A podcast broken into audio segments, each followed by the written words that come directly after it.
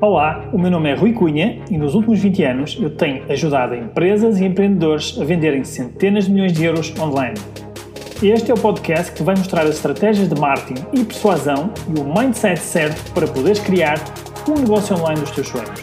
Seja bem-vindo ao podcast Conversas de Escritório de um Empreendedor Online.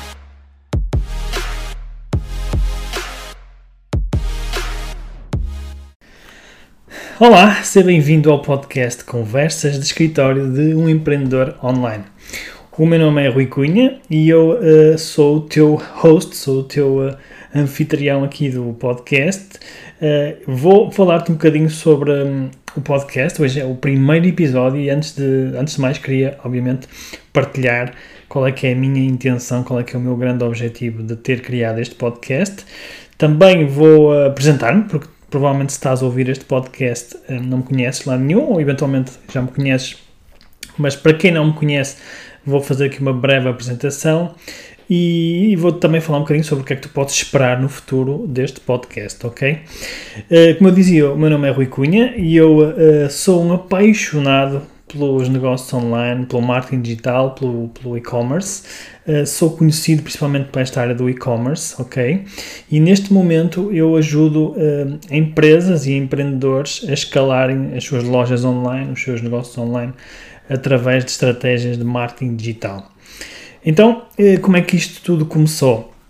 Eu trabalho nesta área há mais ou menos 20 anos, mais de 20 anos, aliás, e Fiquei uh, mais conhecido uh, nesta área, principalmente do e-commerce, porque durante cerca de 9, quase 10 anos, eu fui diretor de marketing de uma empresa que hoje em dia é referência uh, não só nacional, mas referência já internacional na venda online de suplementos alimentares. Aliás, na altura começou por vender suplementos alimentares, hoje em dia já é uma empresa uh, que começa a caminhar para uma empresa mais parecida até com, com a Amazon, porque vende todo tipo de produtos, uh, não só suplementos alimentares, mas também alimentos funcionais, vestuário de desporto, etc. E a empresa que eu estou a falar é, é a Prozis. Uh, portanto, se não conheces a Prozis, pesquisa ou é o Google ou então coloca no teu site www.prozis.com. Portanto, eu estive desde o início dessa empresa, desde o zero praticamente, a ajudar o Miguel, que é, que é, o, que é o fundador da empresa, uh, a fazer crescer este negócio e, uh, e juntos, e juntos também com, com, com, com, a equipa, nós conseguimos atingir volumes de faturação uh, superiores às centenas de milhões de euros de, de, anuais e neste momento acredito que continua a crescer, portanto, um caso de sucesso em Portugal. Voltando ainda um bocadinho atrás, uh, para, para não me focar apenas nesta história da prosa, eu comecei, a, como dizia, há 20 e poucos anos atrás, comecei a ficar com o bichinho da internet, ainda ninguém sabia o que era internet, pouca gente usava a internet, e durante muitos anos eu desenvolvi centenas de websites para uma empresa que fazia isso mesmo, desenvolver website, e mais tarde decidi abrir a minha agência, uh, que, que quatro anos depois de eu abrir essa agência, vendi essa agência, uh, neste caso à Prozis, a empresa que eu, que eu acabei de falar. Portanto, sempre tive o bichinho do empreendedorismo, sempre tive o bichinho de fazer negócios online, até porque uma das coisas que eu mais aprecio uh, é a liberdade que isso nos dá, ou seja, que os negócios online nos dão, que o e-commerce nos dá, uh, e também a escalabilidade, ou seja, a, a, possibilidade de nós podermos escalar esses negócios uh, não estando dependentes do nosso tempo uh, do nosso, no, da nossa geografia, ou seja, nós podemos fazer um negócio em qualquer parte do mundo, nós podemos estar em qualquer parte do mundo e, e vender para qualquer parte do mundo. Ou seja, posso estar aqui em Portugal, posso estar no Brasil, posso estar sei lá, na Europa, em África, etc., e fazer negócio online para qualquer país do mundo. Portanto, isso sempre me fascinou, a capacidade de, que nós temos hoje em dia, ou a facilidade que nós temos hoje em dia de comunicar com alguém que está do lado oposto do, do planeta e de fazer negócios com essas pessoas, ok?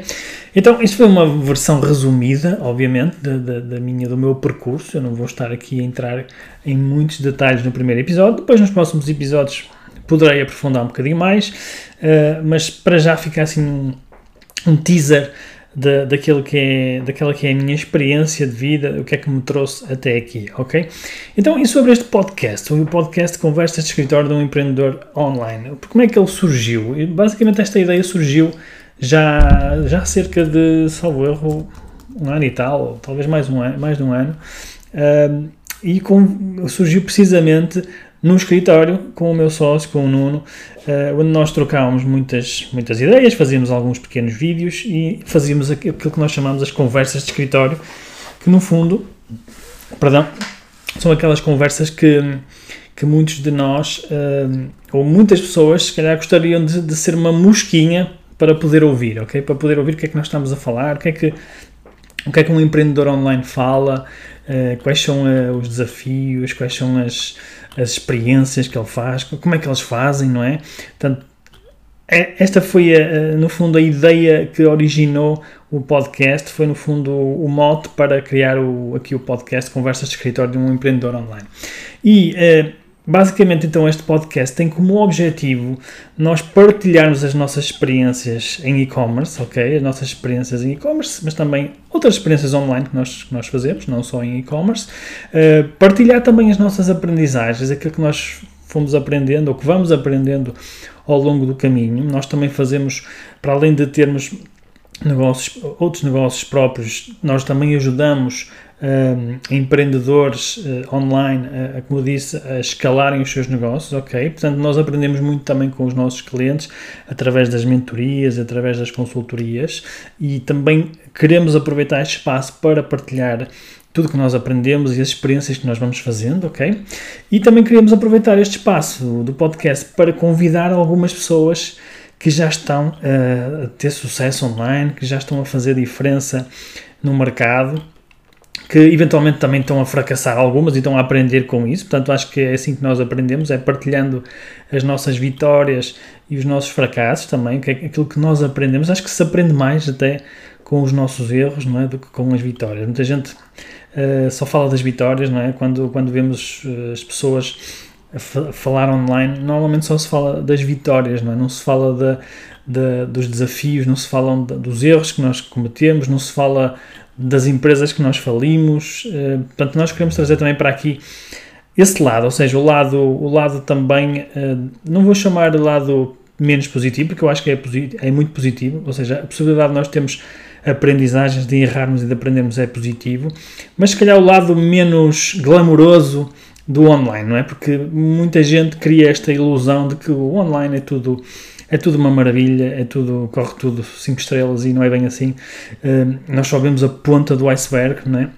Normalmente nós só ouvimos falar de, dos casos de sucesso quando eles já atingiram sucesso e muitas vezes eles demoraram, sei lá, 10, 15 anos ou mais até atingirem esse mesmo sucesso. Portanto, nós queremos também trazer isto para aqui para o podcast, queremos que seja um, uma, um espaço de partilha, ok, de aprendizagem para todos, para nós também, obviamente, eu também vou fazer isto com alguma, com algum egoísmo, se calhar porque também vou aprender muito com outras pessoas, mas também proporcionar que vocês que estão aí desse lado a ouvir possam também uh, aprender e, e, aplicar aquilo que vocês vão, vão aprendendo aqui connosco. Portanto, servirá também para convidar uh, alguns empreendedores que que também servem de inspiração, ou pelo menos para mim foram uma inspiração uh, e que continuam a ser, e uh, com alguns tive a oportunidade de criar algumas amizades, que é uma coisa que eu gosto muito, é de, de estar rodeado de pessoas que tenham o mesmo mindset que eu, ok? E acho que eu tenho, estes, estes podcasts também servem para isso. Eu, eu, eu ouço muitos podcasts uh, lá fora, que não encontro aqui em Portugal, infelizmente, portanto, uh, e esses podcasts são quase como uh, o meu espaço de. Como é que eu ia dizer isto? Não é de partilha, porque a gente não interage, mas eu revejo-me muito nas histórias que, que contam nos podcasts. É quase como se eu fizesse parte da vida daquelas pessoas que eu estou a ouvir e que estão a passar pelos mesmos desafios, muitas vezes, que eu, que eu também passo, ou que já passaram e que, de certa forma, me estão a ajudar a fazer esse caminho, ok? E também gostaria de proporcionar isso para as pessoas que nos ouvem e, portanto, possa também servir para vocês se inspirarem, para se reverem, para para se identificarem com as pessoas que nós vamos trazendo aqui para o podcast, ok? Nós vamos falar no podcast de vários temas, de, desde e-commerce, que é a área que eu, que eu sou mais conhecido, não é? E a área que eu, que eu também tenho mais experiência e que gosto, não é? Vamos falar de marketing digital, que é outra área que eu, que eu, que eu amo e que é onde eu faço maior parte do meu trabalho, não é? Para ajudar neste caso, o, negócio do e-commerce. Uh, vamos falar de vendas online, ok? Vamos falar de persuasão, como é que nós vamos, como é que nós podemos persuadir a nossa audiência, os nossos clientes a comprarem mais nas nossas lojas, nos nossos negócios.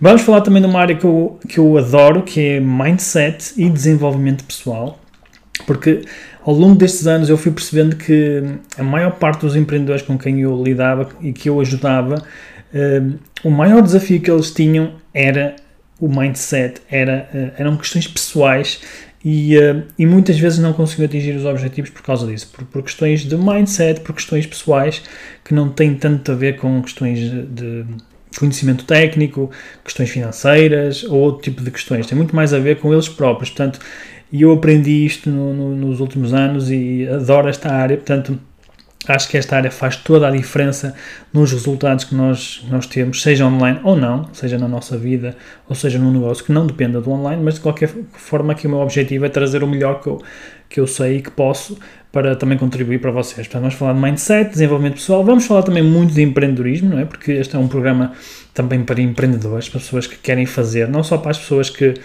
que ficam aprendendo, aprendendo, aprendendo e começam a ficar com obesidade mental, é um programa também para as pessoas se inspirarem e aplicarem as aprendizagens, ok? Menos é, é esse o meu desejo. E é um programa para finalizar de uma coisa que eu também adoro, que é provavelmente, acredito eu, uh, pelo menos é o que dizem, um dos meus pontos mais fortes, que é estratégia online, ou seja, pensar estratégia online. E tudo aquilo que eu ensino também nos meus cursos, nos meus programas, uh, está muito ligado à estratégia online, e porque acredito que a estratégia é o que faz a diferença nos nossos negócios, ok? Portanto, no nosso negócio e na nossa vida, não só nos nossos negócios, também na nossa vida. Portanto, um, só para encerrar, então, hoje um, era isto que eu tinha preparado para, para vocês. Queria-vos fazer um convite para, para ficarem atentos ao próximo episódio, ok? Se não se inscreveram já no podcast, se inscrevam-se, ou seja, subscrevam aí no, seja na, na, na, Apple, seja no Spotify, seja onde for, não é? Subscrevam aqui o podcast. No próximo episódio para aprofundar um bocadinho mais sobre a minha história, vou uh, preparar, aliás, já está preparado, uma entrevista que o Nuno, o Nuno Silva, que é meu sócio, me fez um, eh, para falar um bocadinho mais sobre mim e sobre, pronto, sobre um bocado sobre o meu percurso e sobre o que é que eu, qual é a minha opinião sobre esta área toda do e-commerce e do online. Portanto, fiquem atentos para o próximo episódio que deve sair já em breve, ok? Obrigado por ouvirem este podcast, ok? Espero que seja muito útil e que, e que gostem, ok? E se gostarem, uh, partilhem também com amigos, não é? Partilhem com pessoas que vocês achem que, que, estão a precisar de, de ouvir eh, o que nós partilhamos aqui no podcast, ok? Muito obrigado por estar deste lado e vemo-nos no próximo episódio. Um abraço. Ora, sejam muito bem-vindos, muito bem-vindos a mais uma sessão do nosso podcast Conversas de Escritório do Empreendedor Online. E uh, hoje vou falar aqui com o meu amigo Jorge Miguel Fonseca. Deixem-me só ver se está tudo a correr bem. Uh, Digam-me, por favor, aí nos comentários se me estão a ver, se me estão a ouvir, para nós avançarmos aqui com a conversa. Entretanto, vou chamar aqui o meu amigo meu amigo Jorge.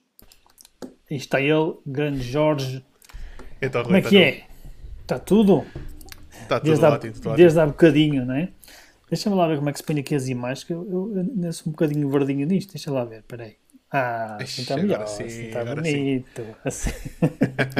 Já parece uma coisa profissional. Então aí com essa luz aí incrível que tu tens. Pai, nem liguei a luz aqui, não, só um segundo, ligar aqui a luz. Peraí. Força, força. Ah, agora está melhor. Não é tão bonito como o teu, mas já estou mais iluminado. Então, Jorge, como é que é? A tua vida está boa?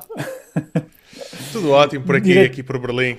É isso que eu ia dizer, diretamente de Berlim. Tens uma cadeira parecida com a minha, ou eu é que tenho uma parecida com a tua? Não, por acaso. É, a tua é daquelas, já me falaste, daquelas todas XPTOs, não é? Que mandaste vir da Conchichina. Olha, um, então vamos lá começar isto, que o pessoal deve estar a pensar, estes gajos, não sei o que é que eles estão para ali a falar. Uh, mas pronto, olha, antes de mais, eu acredito que algumas das pessoas que nos estejam a ver já te conhecem, acredito eu. Mas para quem não te conhece, uh, apresenta-te aí um bocadinho sobre o que é que tu fazes, não é? Uh, quem és, o que é que tu fazes? Bom, eu sou o Jorge, eu, eu hoje lidero toda a área de grupo, toda, toda a área de marketing do grupo PF. Uhum. E um, pá, sou responsável por liderar as, as equipas que temos hoje de, da parte de e-commerce, da parte das marcas que temos. E um, pronto, é um bocadinho isso que eu faço. No fundo, é resolver problemas. Todo o dia. Tu costumas dizer isso, não é? Tu dizes isso muitas vezes, que é eu sou a pessoa que resolve problemas. Exato. mas, por exemplo, dá-me um exemplo. É que tu dizes isso, mas a gente fica sempre, mas o que é que ele quer dizer com isto? Dá-me um exemplo, por exemplo. Pá, imagina, eu, eu sou uma pessoa que não sou, eu não sou especialista em nada. Não é? Eu não sou tipo um alto especialista em anúncios de Facebook ou alto especialista em branding. Uh, o que eu gosto de fazer é, epá, se eu preciso fazer branding porque temos que montar uma marca nova, quem é que são as pessoas mais adequadas para, para fazer isso? É? Conseguimos fazer uhum. in-house ou temos que recorrer lá fora? Um, ah, queremos lançar eh, um novo produto. Ok, com quem é que a gente tem que falar? Quais é que são as uhum. fábricas, quais são os designers, quais é que são o licenciamento que temos que fazer. Então eu sou uma pessoa que é altamente curiosa, que vai à procura das soluções e, e, adoro fazer perguntas. E à medida que eu vou explorando e à medida que vou fazendo mais perguntas a mais pessoas, vou descobrindo exatamente quais é são os pontos que fazem resolver aquele determinado problema que, que, que nós temos. Uhum. E esse okay. problema pode ser tecnologia, marketing, eh, pá, produção de novos produtos, marca, whatever que seja. Portanto, não é só marketing, na realidade. Na realidade, fazes, é como se dizer, és pau para toda a obra. Exato. Está bem. E como é que, fala-me, como é que começaste a fazer isso? Ou como é que, como é que foi assim um bocadinho o teu percurso para, para a gente perceber um bocadinho mais sobre quem tu és, o que é que fazes? Como é que foi esse percurso? Ou seja, como é que tu começaste a entrar neste, neste mundo de, de que não é só marketing, não é? Mas neste mundo de, do e-commerce, do marketing também, da tecnologia. Queres falar um bocado sobre isso também? Sim, bom, uh, uh, eu comecei desde muito cedo a tentar vender coisas no, no miau.pt, não sei se ainda se lembram desse portal. Eu lembro-me, mas muitos, muitos não se devem lembrar. Tinha pá, acho que era 14 ou 15 anos quando comecei a tentar vender lá umas coisas. E, uh, e pronto, esse foi o primeiro impacto que eu tive, se calhar, a tentar vender coisas online. Um, depois uh, pá, comecei a. Eu sempre eu, eu, cresci numa família de empreendedores. Né? Meu pai é empreendedor, os meus avós empreendedores foram, emigraram para o Canadá. E, um, e então eu cresci à mesa, e os meus irmãos crescemos à mesa a falar de negócios, a, a explorar problemas e a resolver problemas, não é? Eu comecei uhum. a trabalhar desde muito cedo. Um, pá, trabalhei num, num, restaurante que o meu pai uh, teve. Uh, uhum. Ou seja, eu ia para lá trabalhar nos verões para fazer as férias do pessoal e, e tal, e, uh, e o meu pai não me pagava. Mas comias então, à pala. Comia à pala, grandes, grandes cozinhados que eles lá faziam. Mas foi uma ótima aprendizagem, não é? E claro. imagina, tu com 15, 16, 17 anos estás ali a, a, lidar com pessoas, a, a, aprender como é que se fazem as coisas, como é que não se faz, como é que se faz a caixa, um, como é que se serve à mesa, como é que se. Pá, tu, todo, tu, todos esses mini trabalhos que tens que fazer ao longo claro. do tempo, não é? E servias à e mesa eu, também? Também servia à mesa. No verão, quando, quando tinha 16 ou 17 anos, já não me lembro que idade é que foi, eu, o primeiro que eu fui para lá trabalhar fazia a caixa. Uhum. E depois uh, fui uh, servir à mesa e depois o restaurante tinha dois andares, eu ia, depois houve um ano que eu fiquei com a parte de baixo, que era a parte mais pequena, em que tinhas que fazer tudo, fazer a caixa, fazer servir à mesa, fazer os pedidos, no fundo uhum. tinhas que fazer aquela mini gestão sozinho. E então, um, pronto, era isso que eu fazia. Bom, tudo bem. Mas, era Mas... Já, já era cá em Portugal esse restaurante? Sim, sim, sim, sim. Sim. Ok. Mas tu, eh, tu por acaso tenho curiosidade que nunca te perguntei isto, acho eu, que é, tu, tu viveste lá fora eh, ou estiveste sempre cá em Portugal? Eu nasci lá fora, nasci no Canadá uh, uhum. e penso que até dois, o ano 2000 ou 2001 eu vivi em diferentes sítios. Vivi em, vivi em Espanha, vivi no Brasil uhum. e depois viemos para Portugal, onde eu fiz o resto da minha educação a partir do terceiro ano e, e aqui cresci, não é? Mas sempre tive impactos a viajar lá para fora. Porque claro. tenho família no Canadá, tenho família em França, então nós íamos viajando para visitar a família. Então sempre tive um impacto muito grande uh, com a aprendizagem que tive a poder ter a sorte de poder viajar, não é? Dos uhum. meus pais nos poderem proporcionar a mim e aos meus irmãos de podermos contactar com o mundo lá fora.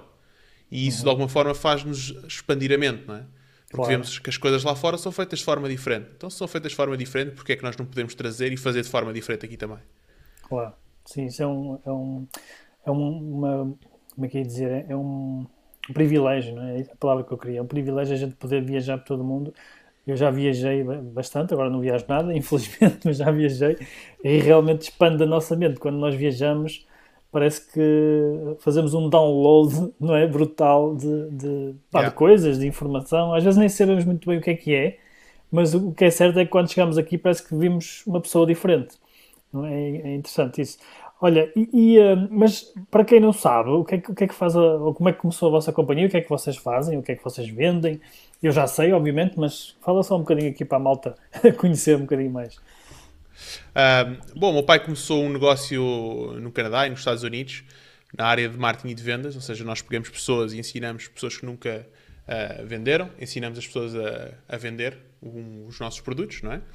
E, uh, e a pessoa, uh, por um lado, por outro lado, temos a área de de, onde terceirizamos equipas de vendas para grandes grupos nas áreas de telecomunicações, banca, energia, etc. Uhum. Ou seja, aquilo que a maior parte das pessoas torcem o nariz a fazer, que é vendas, que é é? vendas. É? nós somos muito bons a fazer isso.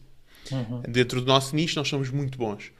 E, um, e lá está. E, e, por sermos bons, é que as empresas, muitas delas, vêm ter connosco para uh, fazer esse, esse lado. E o que a maior parte das empresas não percebe é que pá, nós, se não vendermos, não, não comemos não é? ao final não do comemos. dia. Exatamente. Sim, sim. E então uh, começou, o, o meu pai começou esse, esse negócio, no, aliás, alguém lhe ensinou esse negócio no, no, Canadá e nos Estados Unidos e depois uh, ele cresceu lá e, e disse, pá, eu vou, mas é para Portugal. E veio para Portugal. E então nós começámos a expandir aqui em Portugal e em Espanha uh, e o nosso grupo já vai com mais de 30 anos em uhum. Portugal e em Espanha e, e hoje somos começámos por essa área, mas hoje fazemos muito mais, não é? porque uhum. começámos a expandir para outras áreas de negócio e, e começámos a, a, a, dar cartas nessa, nessas áreas. Porque lá uhum. está, é o bichinho de epá, temos que experimentar coisas, temos que fazer, temos que. Epá, a gente gosta do desafio de, de, construir, de dar valor, de criar valor a partir, de, a partir do zero, não é? Uhum. Ok, e, e, e, um, já agora que tipo de, de de, de, produtos é que vocês, neste, neste momento, vocês vendem?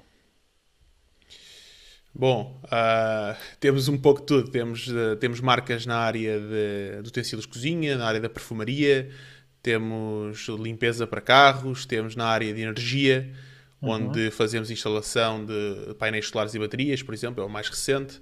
Uhum. Uh, na área das telecomunicações, na área de, de, serviço de energia elétrica, por exemplo. Uhum e mais um conjunto de coisas. Ok. Eu, eu lembro-me de um dos sites que, que vocês têm, pelo menos um dos negócios, que é o Master Suisse, não é? Se não estou em erro. Uhum. Um, que eu achei muito interessante. Aliás, até vou pôr aqui para, para a malta ver. Deixa lá ver se eu sei fazer isso. É www.master. Ajuda-me aí, Swiss. Swiss. Ponto, com, é?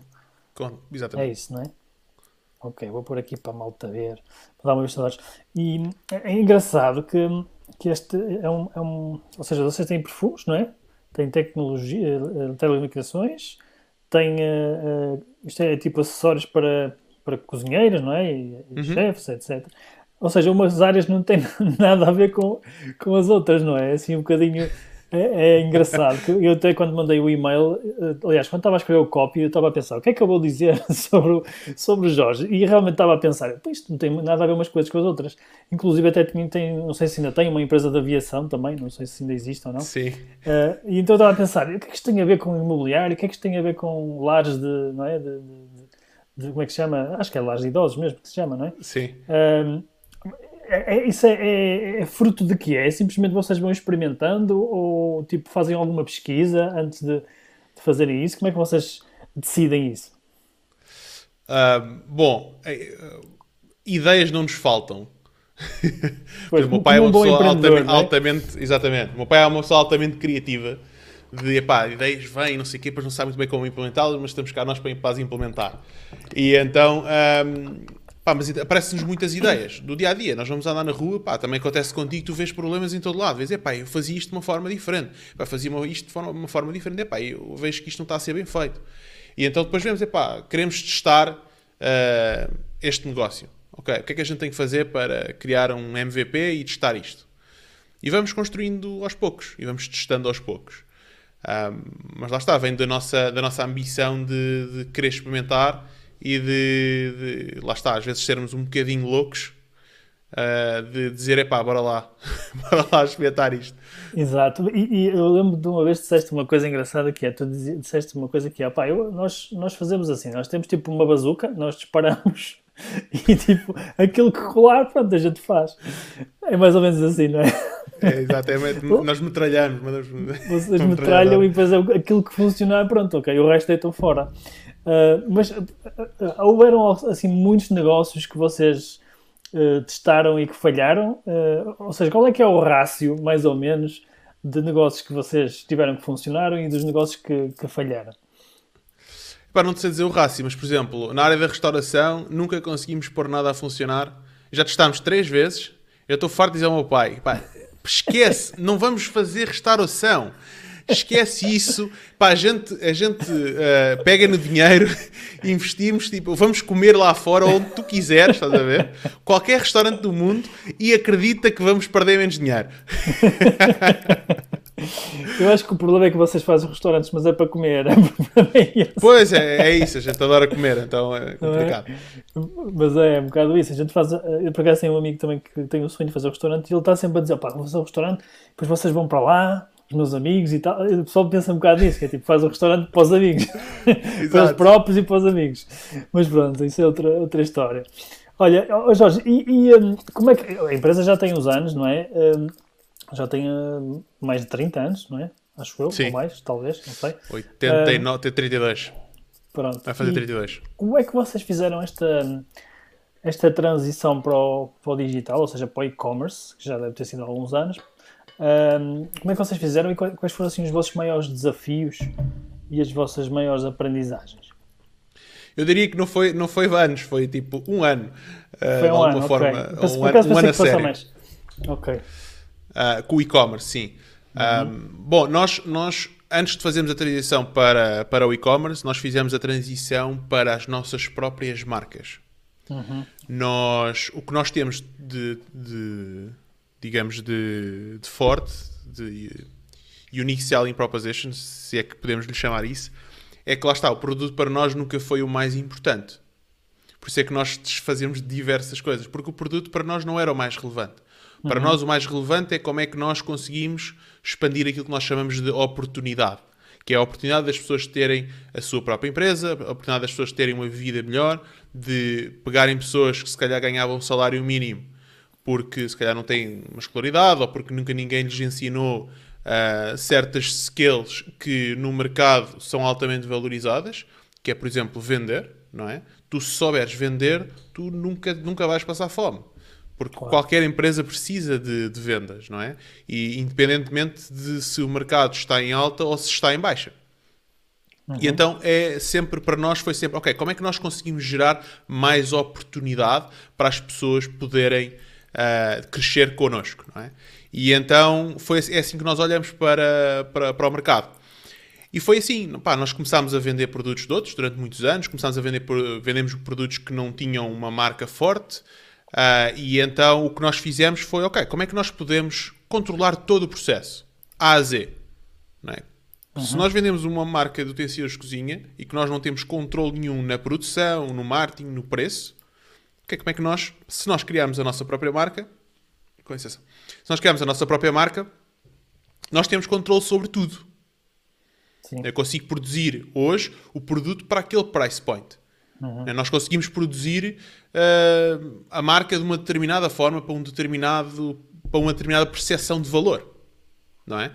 E então uh, foi isso que, que nós começámos a fazer. Fizemos a transição para, ok, vamos vender as nossas próprias marcas, mas vocês Como é que se cria... vendiam de outras pessoas, era isso?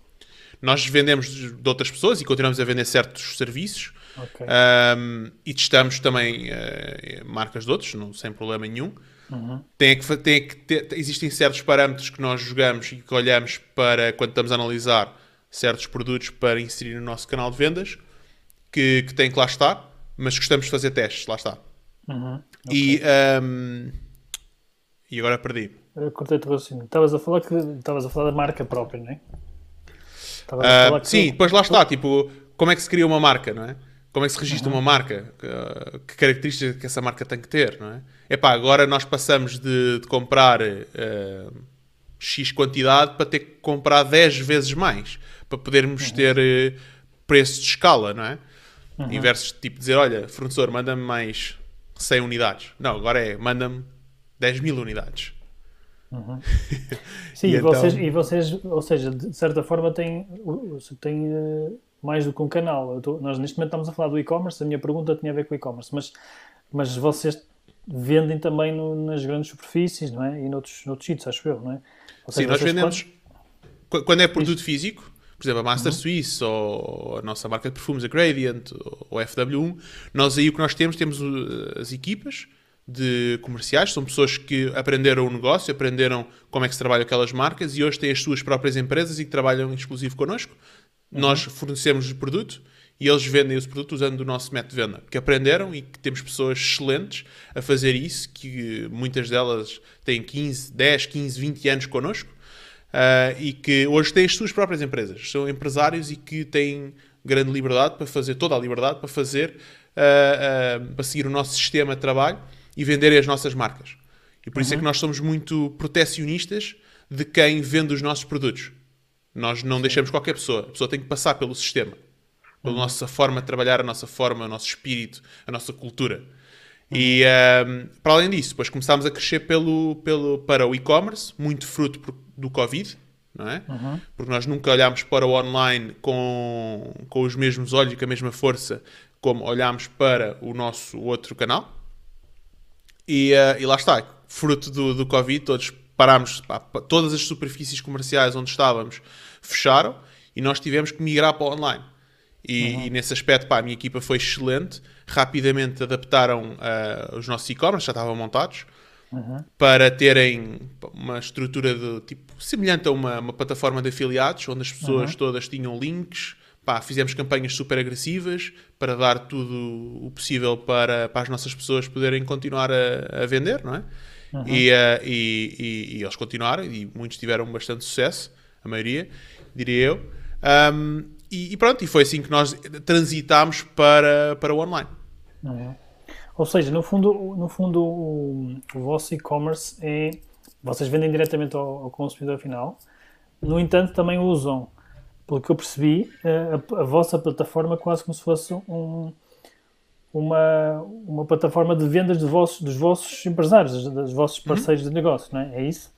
Sim. E, e, no fundo, como é que eles faziam esse trabalho? Divulgavam, como é que eles faziam essa divulgação de, de vocês davam formação, eles é que tinham iniciativa, como é, como é que se foi? Um pouco de tudo. Uh, nós tivemos pessoas a irem por iniciativa própria a fazerem anúncios Facebook, outros a fazerem a trabalhar com influenciadores. Uh, nós dávamos algumas guidelines. Nós ensinámos uhum. pessoas que, pensa, a maior parte destas pessoas nunca tinham feito anúncios de Facebook. Pois. Porque não, é, não está dentro do, daquilo que é as skills que eles têm. Não, claro. Não, não estão nesse, preciso, nesse é? realm. Nunca foi preciso e, e, não, e não estão nessa, nesta bolha que nós vivemos. Claro, é? exatamente. Uh, estão noutra bolha diferente. Não é melhor nem pior, é o que é. Então nós pegávamos nessas pessoas e ensinámos, tínhamos aulas todos os dias praticamente para fazer, um, a ensinar como fazer anúncios de Facebook. Uhum. Por exemplo. É? Outros, epá, vou falar com o influenciador. Força. Faziam acordos com os influenciadores. O que eles tinham era um link com um código que podiam mandar a qualquer pessoa e essas vendas eram atribuídas uh, a eles. Uma plataforma de afiliados, não é? Ao fim e ao cabo. Olha, e, e quais foram uh, os principais desafios? Então, de, aliás, aqui o José está a perguntar, tem uma pergunta interessante que é quais uh, foram os principais desafios, ou melhor, neste caso, as, as, maiores dificuldades de passar do offline para o, para o online? Bom, uh, algumas dificuldades, lá está, desafios, não dificuldades. o primeiro é o nosso, o nosso parceiro logístico não estava preparado para fazer logística para e-commerce. Uhum. O que é que quer dizer com isto? Nosso, nós, a nossa mercadoria não está num, no nosso armazém.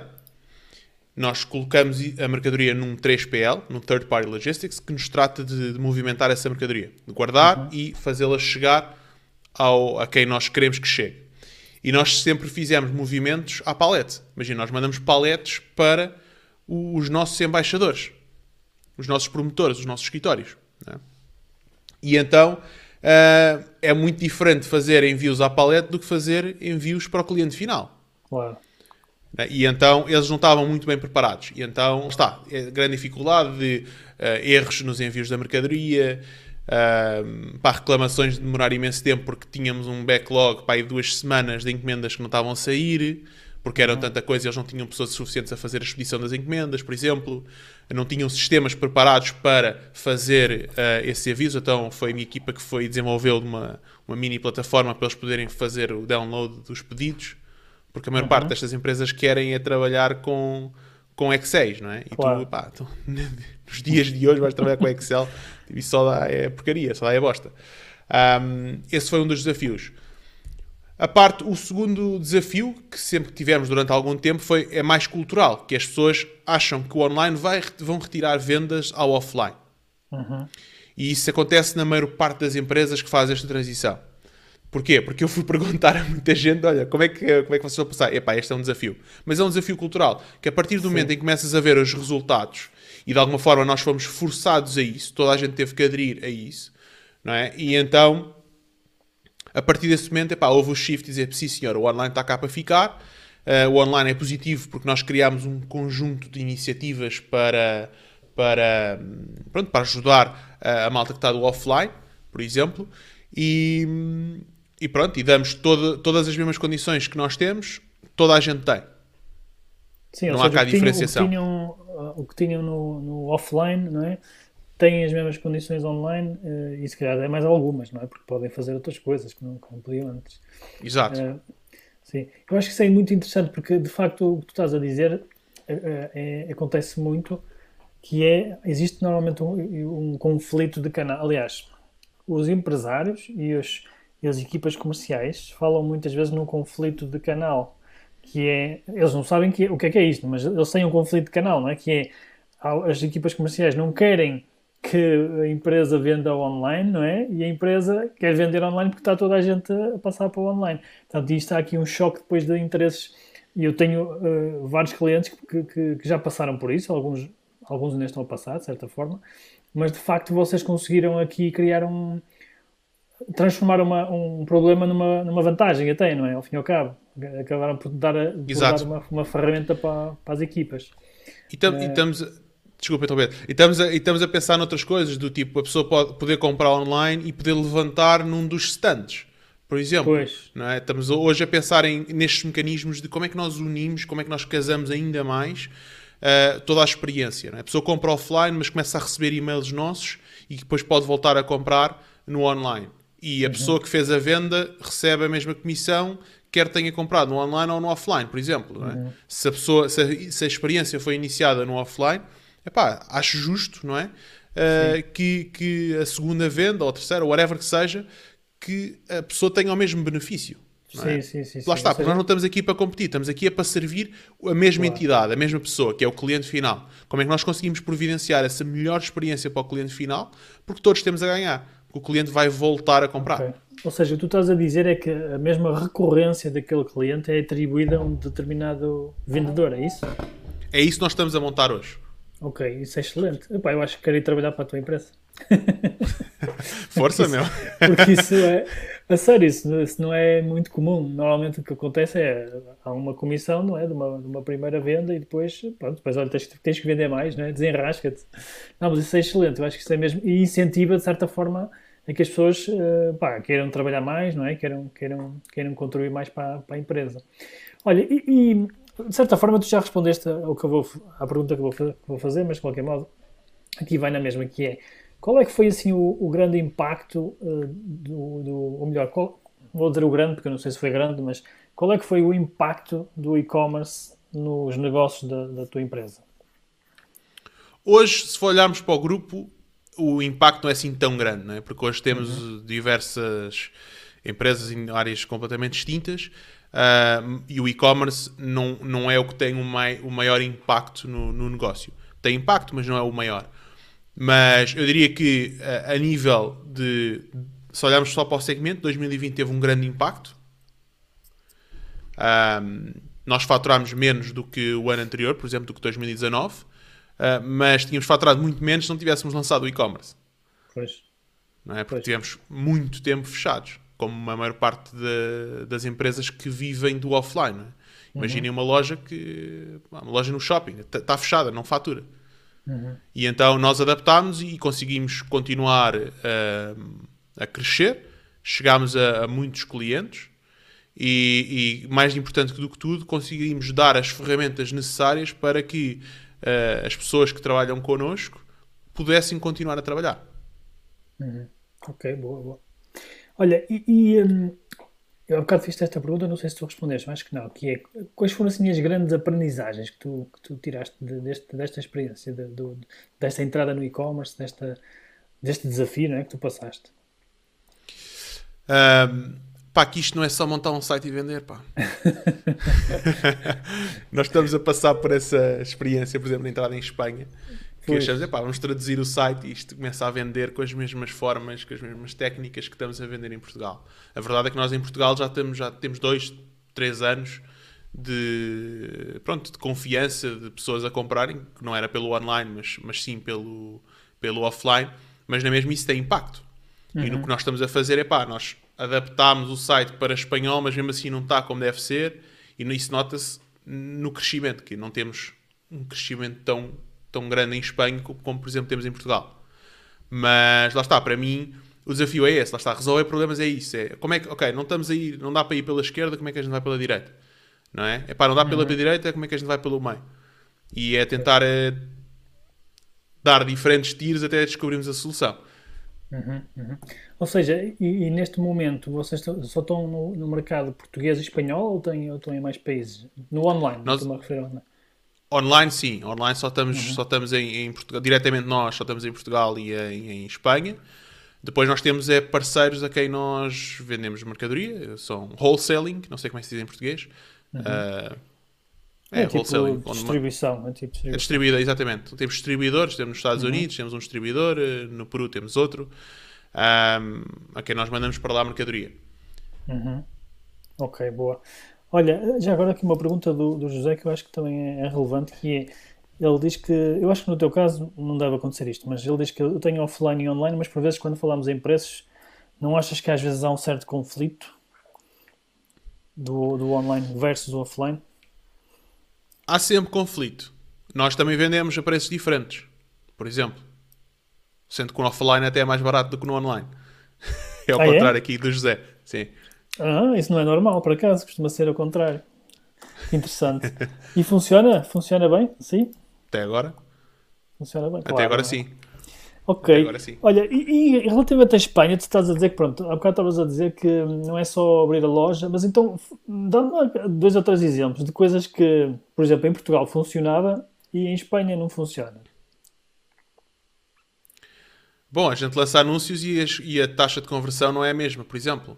Uhum. Um, tem, mas é cenas bem estranhas que a gente ainda, ainda, estamos a tentar perceber. É, imagina, tu olhas para um anúncio que tem mais ou menos o mesmo copy, só está traduzido, por exemplo, e contextualizado para a Espanha, mas tu tens CTRs melhores no anúncio em Espanha que em Portugal, por exemplo. Uhum. Um, o que nós analisamos é vamos passo a passo no funil, não é? Então tu tens, fazes um anúncio CTR para, do Facebook, por exemplo, para dentro do site é maior em Espanha do que em Portugal. E depois uhum. as pessoas lá dentro, a taxa de conversão é menor. Uhum. Ou até, por exemplo, a taxa de do carta até pode ser maior em Espanha, mas depois a taxa de conversão final é, é menor. Então isso faz, okay. faz com que, é, devido ao custo do tráfego ser claro, mais custo, alto é em Portugal, depois a nossa taxa de conversão final e o, e o CPA é muito mais elevado em Espanha, por exemplo. Uhum. Então, se calhar, okay. o, o, que estamos a fazer agora é, ok, estamos a lançar um novo site uhum. que já vai ser totalmente contextualizado em cada idioma e o que estamos a fazer também é como é que nós já desenvolvemos o site para que seja muito fácil nós lançarmos traduções fidedignas e contextualizadas em cada um dos países. Do tipo, imagina, tens um Excel, um mega Excel, que aquilo carrega os produtos todos de uma só vez, com os, todos os textos possíveis e imaginários que, que o site pode ter. Uh, para podermos, uma vez quando percebermos como internacionalizar, ok, bora testar isto em boa de idiomas. Tipo, uhum. Vamos lançar isto europeu, inglês, por exemplo, europeu, e vamos ver qual é o país que realmente temos uma taxa de penetração maior, com as métricas que nós achamos que devemos ter para poder entrar nesse país. ok, se nós estamos a ter muitas, muito mais vendas em França, vamos nos focar em França. Tipo, para que é que vamos estar aqui a tentar uh, uh, matar-nos a descobrir a, como entrar em Espanha? Vais fazer a tática da bazuca outra vez, não é? A tática da bazuca. Só que desta vez é para, para matar países. Exato, exatamente. Okay, Depois logo boa. se vê como é que se resolve a logística e como é que se resolve essa parte. Ok, ou seja, mas, mas tu primeiro identificas os países que têm mais tração, não é? E depois, a partir daí. Eh, o objetivo é esse, sim. O objetivo uhum. é esse. Ok, e faz sentido, faz sentido. Olha, mas voltando à Espanha, porque eu estou a achar curioso isso, tu, tu, tu, tu falaste no exemplo, do, por exemplo, dos anúncios, não é? dos CTRs, uh, ah, mas há assim mais alguma coisa que tu identificaste até agora que, que também é diferente? Por exemplo, o custo, do, custo de publicidade, imagino que seja diferente, não é? De Espanha Muito mais diferente. Para aí o dobro, triplo, aí. Uhum. Ok, boa. É mais ou menos a experiência que eu tenho é, é essa. Mas, uh, mas, por exemplo, o average order value, o, uhum. o carrinho médio é muito mais alto. É mais alto, ok, ok. E de certa forma isso não compensa o vosso custo CPA mais Ainda alto? Não. Ainda, Ainda não. não. Ok, e os canais que vocês estão a usar são os mesmos? Ou seja, os mesmos canais de, de tráfego? O que é que vocês usam, se você é que podes partilhar? Maioritariamente Facebook Ads. Okay. Usamos alguma coisa Google, mas muito pouco. Uh, mas a maioria, a maioria é Facebook Ads, todo o ecossistema é Facebook, não é? E depois uh, estamos a apostar muito em e-mail. Ou seja, okay, como é que nós fazemos, uh, trabalhamos o e-mail para a pessoa voltar a comprar. Uhum, okay. em Espanha ainda não estamos a fazer isso eficientemente. Uhum. E já começaste há quanto tempo em Espanha? Não, há pouco tempo. Nós, quer dizer, nós tentámos o ano passado, Uh, não conseguimos, fizemos algumas adaptações este ano, e este ano em janeiro ou fevereiro, não me lembro bem, uh, contratámos uma pessoa espanhola para nos ajudar nesse processo, a contextualizar tudo, uhum. e, uh, e, a criar conteúdo, criar contas de social media em espanhol e ter uma presença, digamos, nativa em Espanha. E trabalhar uhum. influenciadores também com, em espanhóis. Ok, ok. Mas já começaste esse, esse processo ou... Ou nem Sim. Já, ok. Estamos nos Olha, inícios, sim. Está aqui, está aqui, tenho aqui alguns comentários, vou só por aqui alguns comentários. Um deles que eu acho que é muito interessante, que é este que a Sara está a falar. Eu, eu aos meus alunos e, e, aos meus clientes, eu aconselho sempre, quando começam em países, uh, quando começam a internacionalizar a, a loja, uhum. as primeiras ferramentas que, que devem usar são três, na realidade, ok? Eu não sei se já falei contigo, eu acho que falei contigo aqui há uns tempos que nós fizemos uma chamada e falámos um bocadinho sobre isso. As ferramentas são, um é os marketplaces, é uma forma de, de dar a conhecer a, a, marca mais rapidamente, não é? E com taxas de conversão muito altas. Eu sei que isto não é suposto, não é suposto ser, uma, ser uma consultoria, pá, mas é mais Bora, forte meu! Eu. Consultoria é forte... grátis, meu! Não, não é isso, é que é, é mais forte que eu, pá, quando eu vejo que há alguma coisa que pode posso ajudar. Eh, pá, e obviamente que se quiseres depois eu posso dar uma, uma ajuda, mas uh, pronto, não quero tornar isto uma chamada de consultoria, a não ser que o pessoal queira. Se o pessoal quiser, podemos fazer aqui uma brincadeira. Mas pronto, isso, os marketplaces, o outro é os comparadores de preços, que funcionam muito bem. Eu entrava nos mercados internacionais muito rápido com, com os comparadores de preços. E há muitos, muito mais em Espanha do que em Portugal, que em Portugal só há pai dois, que é o quanto custa, e o Kelco, que nem é português, não é? Uh, antigamente havia outro que era o preços, agora acho que já não existe. Um, e, e, outro, e, outra ferramenta que funciona muito bem são sites de cupons, sites de descontos, ok? Ou seja, quando tu um, começas a divulgar esse, o, o, teu site, a tua loja neste caso, nestes três canais, normalmente ganhas tração muito mais rápido do que, do que se usares, por exemplo, só o Facebook ou só o Google ou, ou outros canais assim. Uh, pá, eu, eu, eu, se estivesse no teu caso, eu experimentaria isso. Uh, e posso dar uma lista depois, se quiseres, de compradores, Boa. etc., para tu, para tu atalhares caminho. Já agora um, eu pergunto-te o seguinte: em relação aos comparadores, como é que eu vou usar um comparador se ninguém vende a minha marca? Sou o único a vender a minha marca? Não, não faz mal, porque as pessoas também usam os comparadores quase como um marketplace. Aliás, se tu pensares uh, o processo do, de evolução do quanto custa, o que é que aconteceu? Era um comparador que evoluiu para marketplace. Porquê é que evoluiu para marketplace? Porque eles têm o tráfego que está mais no, no fundo do funil. Uhum. Aliás, isto aconteceu, não foi só em Portugal, isto foi uh, inspirado até de, de, de, comparadores lá de fora. Por exemplo, no Brasil, o maior comparador do Brasil, chamava-se Busca, acho que era o Busca-Pé. Busca-Pé. Busca-Pé. Busca-Pé. E ainda há outros, há os submarinos e não sei o que mais. Agora, Sim, sim, sim, agora é tudo marketplace. Mas havia, havia outros compradores. Eles, eles todos evoluíram para marketplace. Porquê? Porque eles têm o, o inventário, vamos chamar assim, o inventário de pessoas que querem comprar. Entendes? Claro. E, e- e então, quando tu estás nestes três canais que eu te falei, tu estás mesmo a expor-te aos, aos clientes, ao- àqueles 3% de pessoas que já estão prontos para comprar. Não é? Tu não tens que estar a fazer a educação da tua marca, de- de- de- de- da utilidade do produto, da solução que tu tens para entregar. Tu já estás a falar para aquelas que são as pessoas que estão mais quentes, ou não é bem a expressão, não é, não é bem mais quentes, mas mais prontas para, para, para comprar, percebes? Portanto, eu, eu faria isso no, no- no teu caso. Boa. Ok? Já valeu a pena aqui call. Mas olha, já agora, só para responder aqui há uma coisa à Sara, à Sara Nunes, já agora eu adoro. Força. Pá, Claro eu sou grande fã da Sara, um- está a fazer um trabalho excelente. Ahm, o que no- nós ainda não estamos em, em muitos marketplaces. Porquê?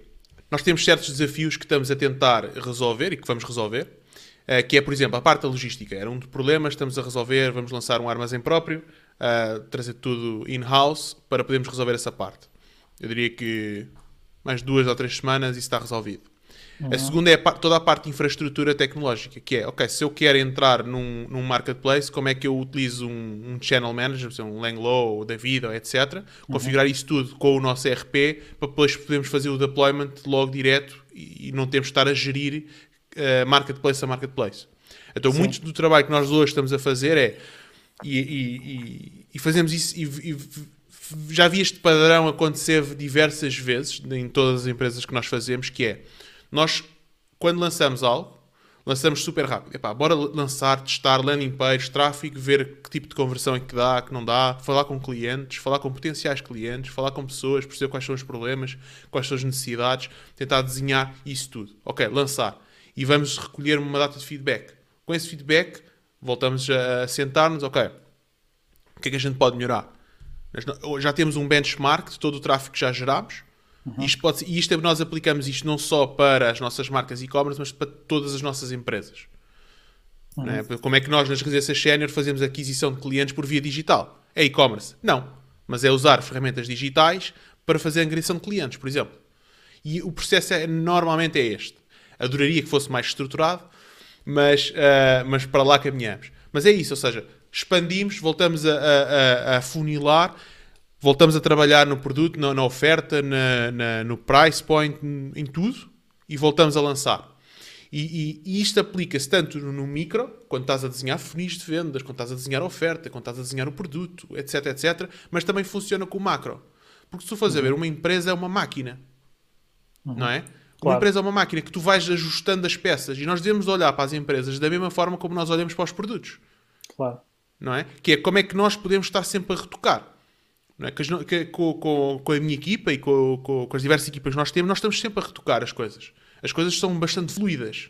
E é por isso é que nós nos conseguimos adaptar tão rapidamente aos problemas e aos desafios que nos vão aparecendo. Porquê? Epá, não há problema nenhum. Tipo, se aconteceu isto, ok, como é que a gente resolve? E a nossa postura é sempre muito essa. Porque lá está, somos muito fluidos. É muito, Agora- é muito aquela diz. estrutura de lean startup, não é? De sempre estar em constante iterações para, para Exato. lidar com os, com os desafios. Hoje, o que é que nós temos? Nós temos uma infraestrutura ah, ah, média, não digo que são- que é grande, porque não é, até diria que somos pequenos. Ahm, temos uma infraestrutura e hoje tem que se adaptar a essa infraestrutura. Então nós temos que redesenhar os sistemas informáticos, por exemplo, porque hoje não servem os- o- as necessidades que nós vamos ter nos próximos 3 anos. Não é? Porque não, já- não dá, não, não, não se adapta ao- ao- ao- à, à estrutura que hoje vivemos. Não é? Ahm, e então estamos a redesenhar esses processos para podermos conseguir acelerar quando já estivermos em multi-channel, quando estivermos em multi-país. Lá está, estamos sempre a adaptar e vamos ter que, neste momento, é isso que estamos a fazer. Ok, boa, boa. Olha, eu lem- eu lembrei-me mais uma coisa que tu podias experimentar, entretanto estavas a falar, Diz. e que eu acho que também é- pode fazer muito sentido, que é, vocês, vocês são uma, um- vamos chamar uma ave rara, no sentido de que vocês começaram logo com plataforma de afiliação quando toda a gente, só passado uns anos, é que começa a, a ter, e vocês começaram já com isso, e isso é uma enorme vantagem eh, competitiva. Então o que eu faria no vosso caso era, uh, aliás, duas coisas. Uma era uh, trabalhar com plataformas de afiliação, que eles já têm um, um inventário de afiliados brutal. Ou seja, tô, posso dar também alguns contactos, por exemplo, a Trade Doubler, a Zanox, uh, Trade Tracker, uh, tem, depois há outras que, que trabalham muito com e-commerce. E eles já têm um inventário muito grande. Ou seja, tu chegas lá e dizes assim, pá, arranjem-me afiliados. Eles mandam-te uma lista e tu depois fazes uma curadoria e dizes, pá, este quer, este não quer. Uh, e consegues, de repente, entrar num mercado assim com uma velocidade uh, brutal. E, e, uma vez que você já tenha a, a, vossa plataforma de afiliação, é ainda melhor. Ou seja, você, quando trabalhas com uma plataforma de afiliação, tu podes usar a, a estrutura deles, não é? ou podes usar a tua, a tua própria estrutura. Normalmente eles querem que usem as deles, que é para poderem controlar as coisas, mas tu claro. rapidamente, quando começas a ter esses afiliados, tu vais conseguir depois atrair outros diretamente para o teu site, sem teres que intermediar através de, dessas plataformas. Isso é muito natural acontecer, isso é que funciona como os influenciadores, percebes? Tu começas a trabalhar como influenciador, os, os outros vêm, eles vão atrás. Ué, é? Pronto, então afiliados, afiliados é a mesma coisa. Portanto, podes, o Anco está aqui a dizer, a Sara, por exemplo, também. Portanto, tu podes com rapidez uh, usar essa grande vantagem, porque isso depois tens, tens o efeito de transferência de autoridade para a tua marca. Não é? Imagina, por exemplo, eh, dentro das plataformas de afiliação, tu tens desde bloggers, youtubers, influenciadores, uh, e tu rapidamente estás a absorver a autoridade, a autoridade daquelas pessoas todas, uhum. ainda por cima, como és novo no mercado, não é? ninguém te conhece, pá, ganhas logo ali um, um input brutal de, de autoridade. Uh, normalmente as empresas que eu recomendo fazerem isto, elas normalmente só aquelas empresas que já têm uma estrutura maior é que, é que aceitam porque têm um custo associado. Ou seja, normalmente para entrar numa, numa plataforma de afiliação, pá, eu lembro que na altura pagava tipo, sei lá, só para entrar era capaz de pagar 500 euros, era capaz de pagar 1000 euros. Mas isto depois depende do, depende de, do e-commerce. Por exemplo, havia situações em que eles deixavam que a gente entrasse porque já éramos tão grandes que eles queriam é que nós uhum. estivéssemos uhum. lá, claro. percebes? por uma questão de, de, de ter mais uh, oferta, por uma questão de estatuto. Portanto, é uma questão de negociação também, isso. E, e acho que podes ir por aí também. Acho que é uma boa solução. Boa ideia, boa ideia. Boa. Uh, pá, estou a ver aqui já o pessoal muito ativo, estou a gostar aqui da, da interação. Deixa lá ver. Ah, aqui o Paulo tinha uma, uma pergunta relevante, porque estava, há bocado falaste de, do, email, do email marketing, e ele pergunta aqui uh, como, é que, como é que tu recolhes esses, esses e-mails, ou seja, se usas uma lista de terceiros, e o Hugo também faz esta pergunta em baixo. Como é que, qual é, que é a estratégia? Não, nós neste momento estamos a fazer uh, paid media, a criar uh, e-mails e depois trabalhá-los. Nós não estamos a usar a lista de terceiros. Ok, mas qual é, podes, não sei se podes falar sobre isso, mas qual Facebook. é, é a estratégia? E pode ser mais específico, tipo, o que é que fazem em concreto para as pessoas se inscreverem? Pá, temos, temos lead magnets, mandamos livros de receitas, tipo e-books e cenas assim. Okay. Uh, vamos testando diferentes coisas. O que nos tipo, uhum. lembramos, olha, bora testar isto. Temos uma lista okay. de coisas que a gente quer testar e vamos tipo tópico a tópico. Olha, bora testar esta cena, olha, isto está a funcionar, isto não está. Pronto. Só que nós detectámos também, lá está, estávamos com problemas no, no, na forma como tínhamos estruturado a parte de email marketing, então estamos a migrar tudo para o Klaviyo, que uhum. é uma uhum. plataforma que é cara, não é muito barata, okay. mas está lá tudo. Estás a ver?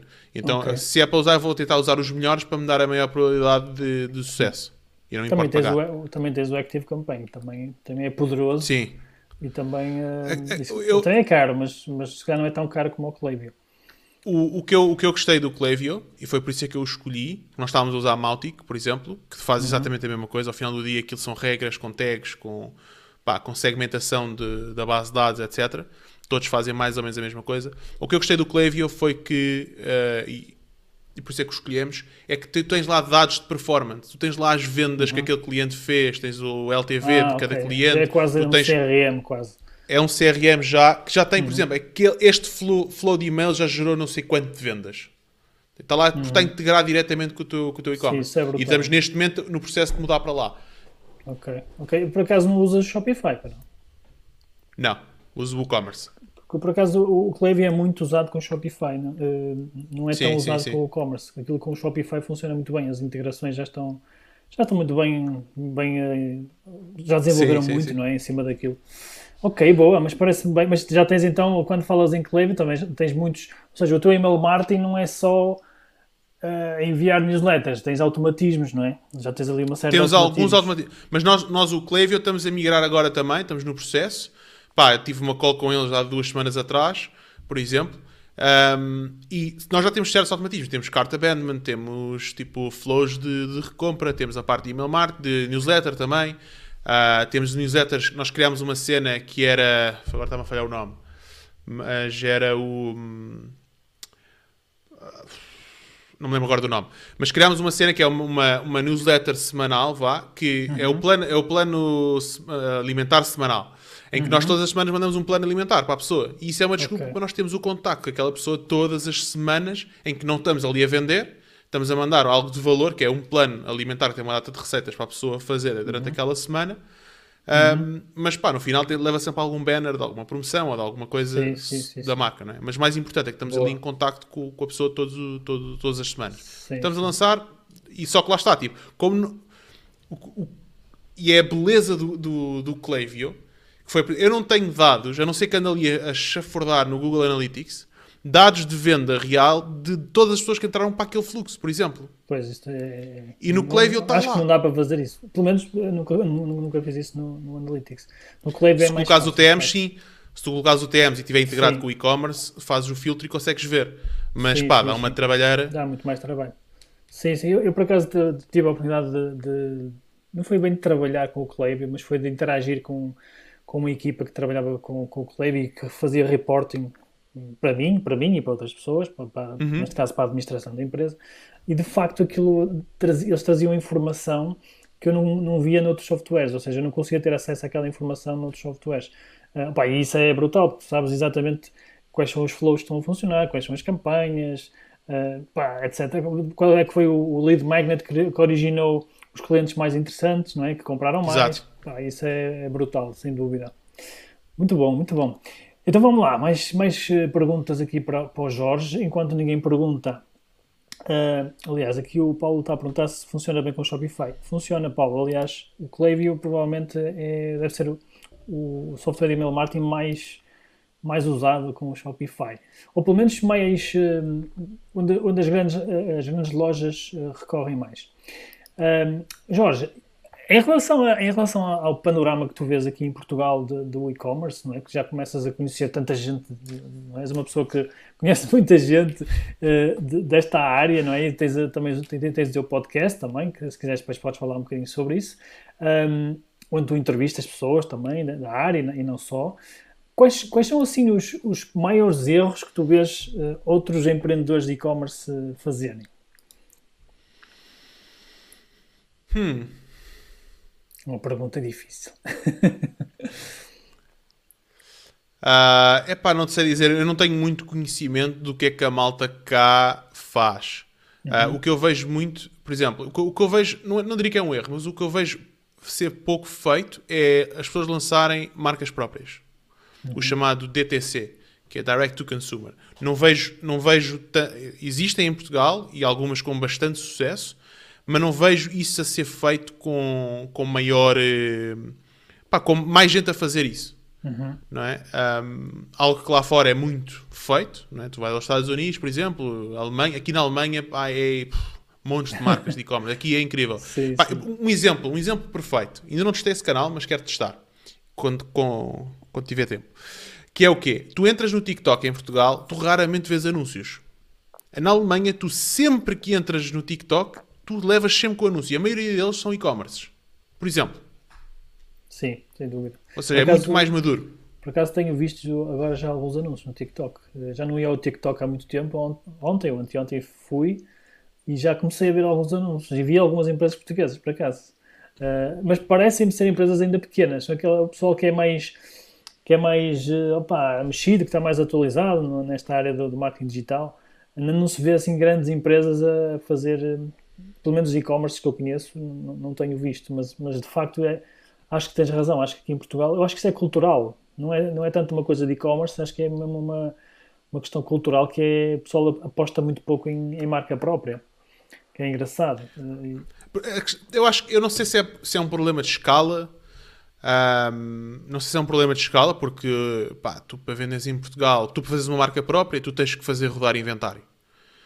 Porque lá está, tipo, se tu não rodas inventário, porque mas, tu para conseguir margens. Mas mesmo assim, desculpa, desculpa interromper-te, uh, deixa-me de certa forma, discordar um bocadinho com, com, o que estás a dizer. Porque nós produzimos, repara bem, nós, nós somos produtores de muitos produtos de grandes marcas internacionais, seja marcas uhum. de luxo, seja marcas de, de outras áreas, calçado, por exemplo, que depois levam o label, a, se calhar, a dizer Made in Italy, ou às vezes, não é? Ou outra coisa qualquer, ou marca italiana, até pode ser feito em Portugal, mas a marca, marca italiana. E um produtor, não é? Um produtor até pode dizer assim, opá, para uma, para uma marca que vem lá de fora eu só, só se fizer 10 mil unidades. Mas para ele próprio lançar uma marca, se calhar não é assim tão difícil fazer 500 unidades ou 200 unidades. Estás a entender o que quer dizer? Ou seja, eu, eu acho que, por um lado, o que tu estás a dizer faz sentido, que é, se calhar, algumas indústrias que, que, que precisam mesmo de ter volume para justificar as produções, também para o custo não ficar muito alto, mas há outras que já não é bem assim, que, que já é possível fazer pequenas quantidades e, e, até fazer testes muito rápidos, como tu fazes, não é? De será que isto vai funcionar? Será que esta marca vai vender? E mesmo assim não se vê muita gente a fazer. Mas dá o teu ponto de vista, já agora. Sim, se falarmos do produtor em si, pá, sem dúvida alguma, ele tem a capacidade de poder fazer isso. Nós temos o exemplo da Fly London, por exemplo, já é um tamanho claro. bastante grande, mas eles têm todo, todo esse mecanismo lá montado. Eu acho que montaram uma linha de montagem própria uh, só para fazer testes, não é? Sim. E fazer menores quantidades para lançarem com mais frequência mais modelos. E uh, pá, um filme ou um documentário muito bom, acho que é no YouTube, do Steve Madden, que uhum. tem uma, uma empresa de, também de sapatos uh, muito conhecida, e o que eles faziam era, eles, eles usavam, eles tinham uma parte de produção de protótipos na loja deles de Nova York, que eles estavam, eles tipo, de manhã lançavam um sapato, viam como é que aquilo vendia. E depois estavam sempre a fazer iterações para depois lançarem para as lojas todas. Quando tu és o produtor, sem dúvida alguma, eu concordo contigo. A questão é que a maior parte dos produtores não tem o conhecimento para poder trabalhar o online. Ou Sim. para poder trabalhar a parte de marca, ou para poder mas, trabalhar. Mas, mas também é uma questão de vontade, não é? Acho Como eu. tudo na vida, não é? Pois é isso, porque a questão é, eh, quem é que começou com conhecimento para fazer alguma coisa online? Eu acho que ninguém, não é? Toda a gente... Eh, Sim, eu, mas tu, eu também mas... colaborei, eu colaborei com a marca que tu falaste há pouco, não é? Eh, que é uma marca que tem, sei lá, mais de 40 anos e eles também não percebiam nada. O que é certo é que lançaram um marketplace, não é? E, e estão Sem dúvida. Mercado. Portanto, eu acho que, sim, eu percebo o que estás a dizer. Acho que é, um, é, uma, é uma indústria muito tradicional, não é? Neste caso. E, e, se calhar as outras indústrias em Portugal também são muito tradicionais. Mas de facto, realmente acho que tem a ver isso que estás a dizer agora, que é a marca. Que é o pessoal nunca soube muito trabalhar a marca. Eu acho que eu acho que é capaz de ser um bocadinho por aí. Mas explora um bocadinho mais isso, força.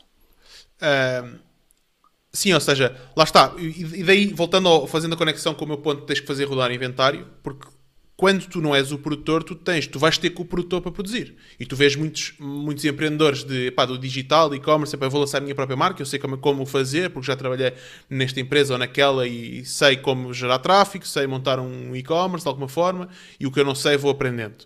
Uh, e quando vão ter com os produtores, os produtores dizem, epá, para que é que eu vou estar a fazer uma linha de produção de, sei lá, 500 unidades ou 200 unidades às vezes, um, ou até 1000 unidades, quando tu não tens volume, né? E tu como é que justificas? Sim. Imagina, os sapatos. Se a gente for a ver o número de SKUs que tu tens que ter para um modelo de sapatos, é brutal. Uhum. Então, e depois lá está, o mínimo que tens que ter para cada um deles. Tu para lançares uma marca de sapatos, tu estás a, estás a investir para aí 30, 40 mil euros. Uhum. Assim, assim de cabeça, não tenho a certeza, mas à vontade, tu tens que investir alguns milhares de euros só para arrancar. E então é, é um bocadinho isso, que tu se não tens o, a escala, Sim, o Tens de ter um investimento para fazer. O, o Paulo está a dizer eh, exatamente que é uma barreira de escala. engraçado que o José Freire, está, que também já trabalhou na área, estava a dizer o que eu estava a dizer. que é, ele, eh, o José é um antigo produtor e ele está aqui a dizer exatamente que é uma questão de mentalidade. Ou seja, quando tu vais lá, a primeira pergunta é logo qual é a quantidade. e é verdade isto. Eu, eu há, dias, há dias, por acaso, fui convidado pelo, pelo Roberto Cortes, não sei se ele está, ele há bocado está bem, para fazer aqui um, para dar uma ajuda, fazer uma consultoria. Um rapaz que vendia vendia calçado, que era tipo aquelas botas Chester, acho que era Chester, não sei o quê, já não sei o nome daquilo. Era um modelo específico que estava na moda e uhum. tal. E então demos-lhe muito feedback. E, um, e um, uma das coisas que, que, me ocorreu, por acaso não sei se falei, foi: opa, então se, eu, se existe um problema, olha, está aí o Roberto, à escuta, sempre à escuta. Se existe um problema de para um Chelsea Boots, é isso mesmo, exatamente. Obrigado, Roberto. Se existe um problema de um e-commerce, imagina este rapaz, não é? Que por acaso estava com um problema de produção de stock, porque não tinha cash flow, não tinha dinheiro para investir e as quantidades eram muito altas.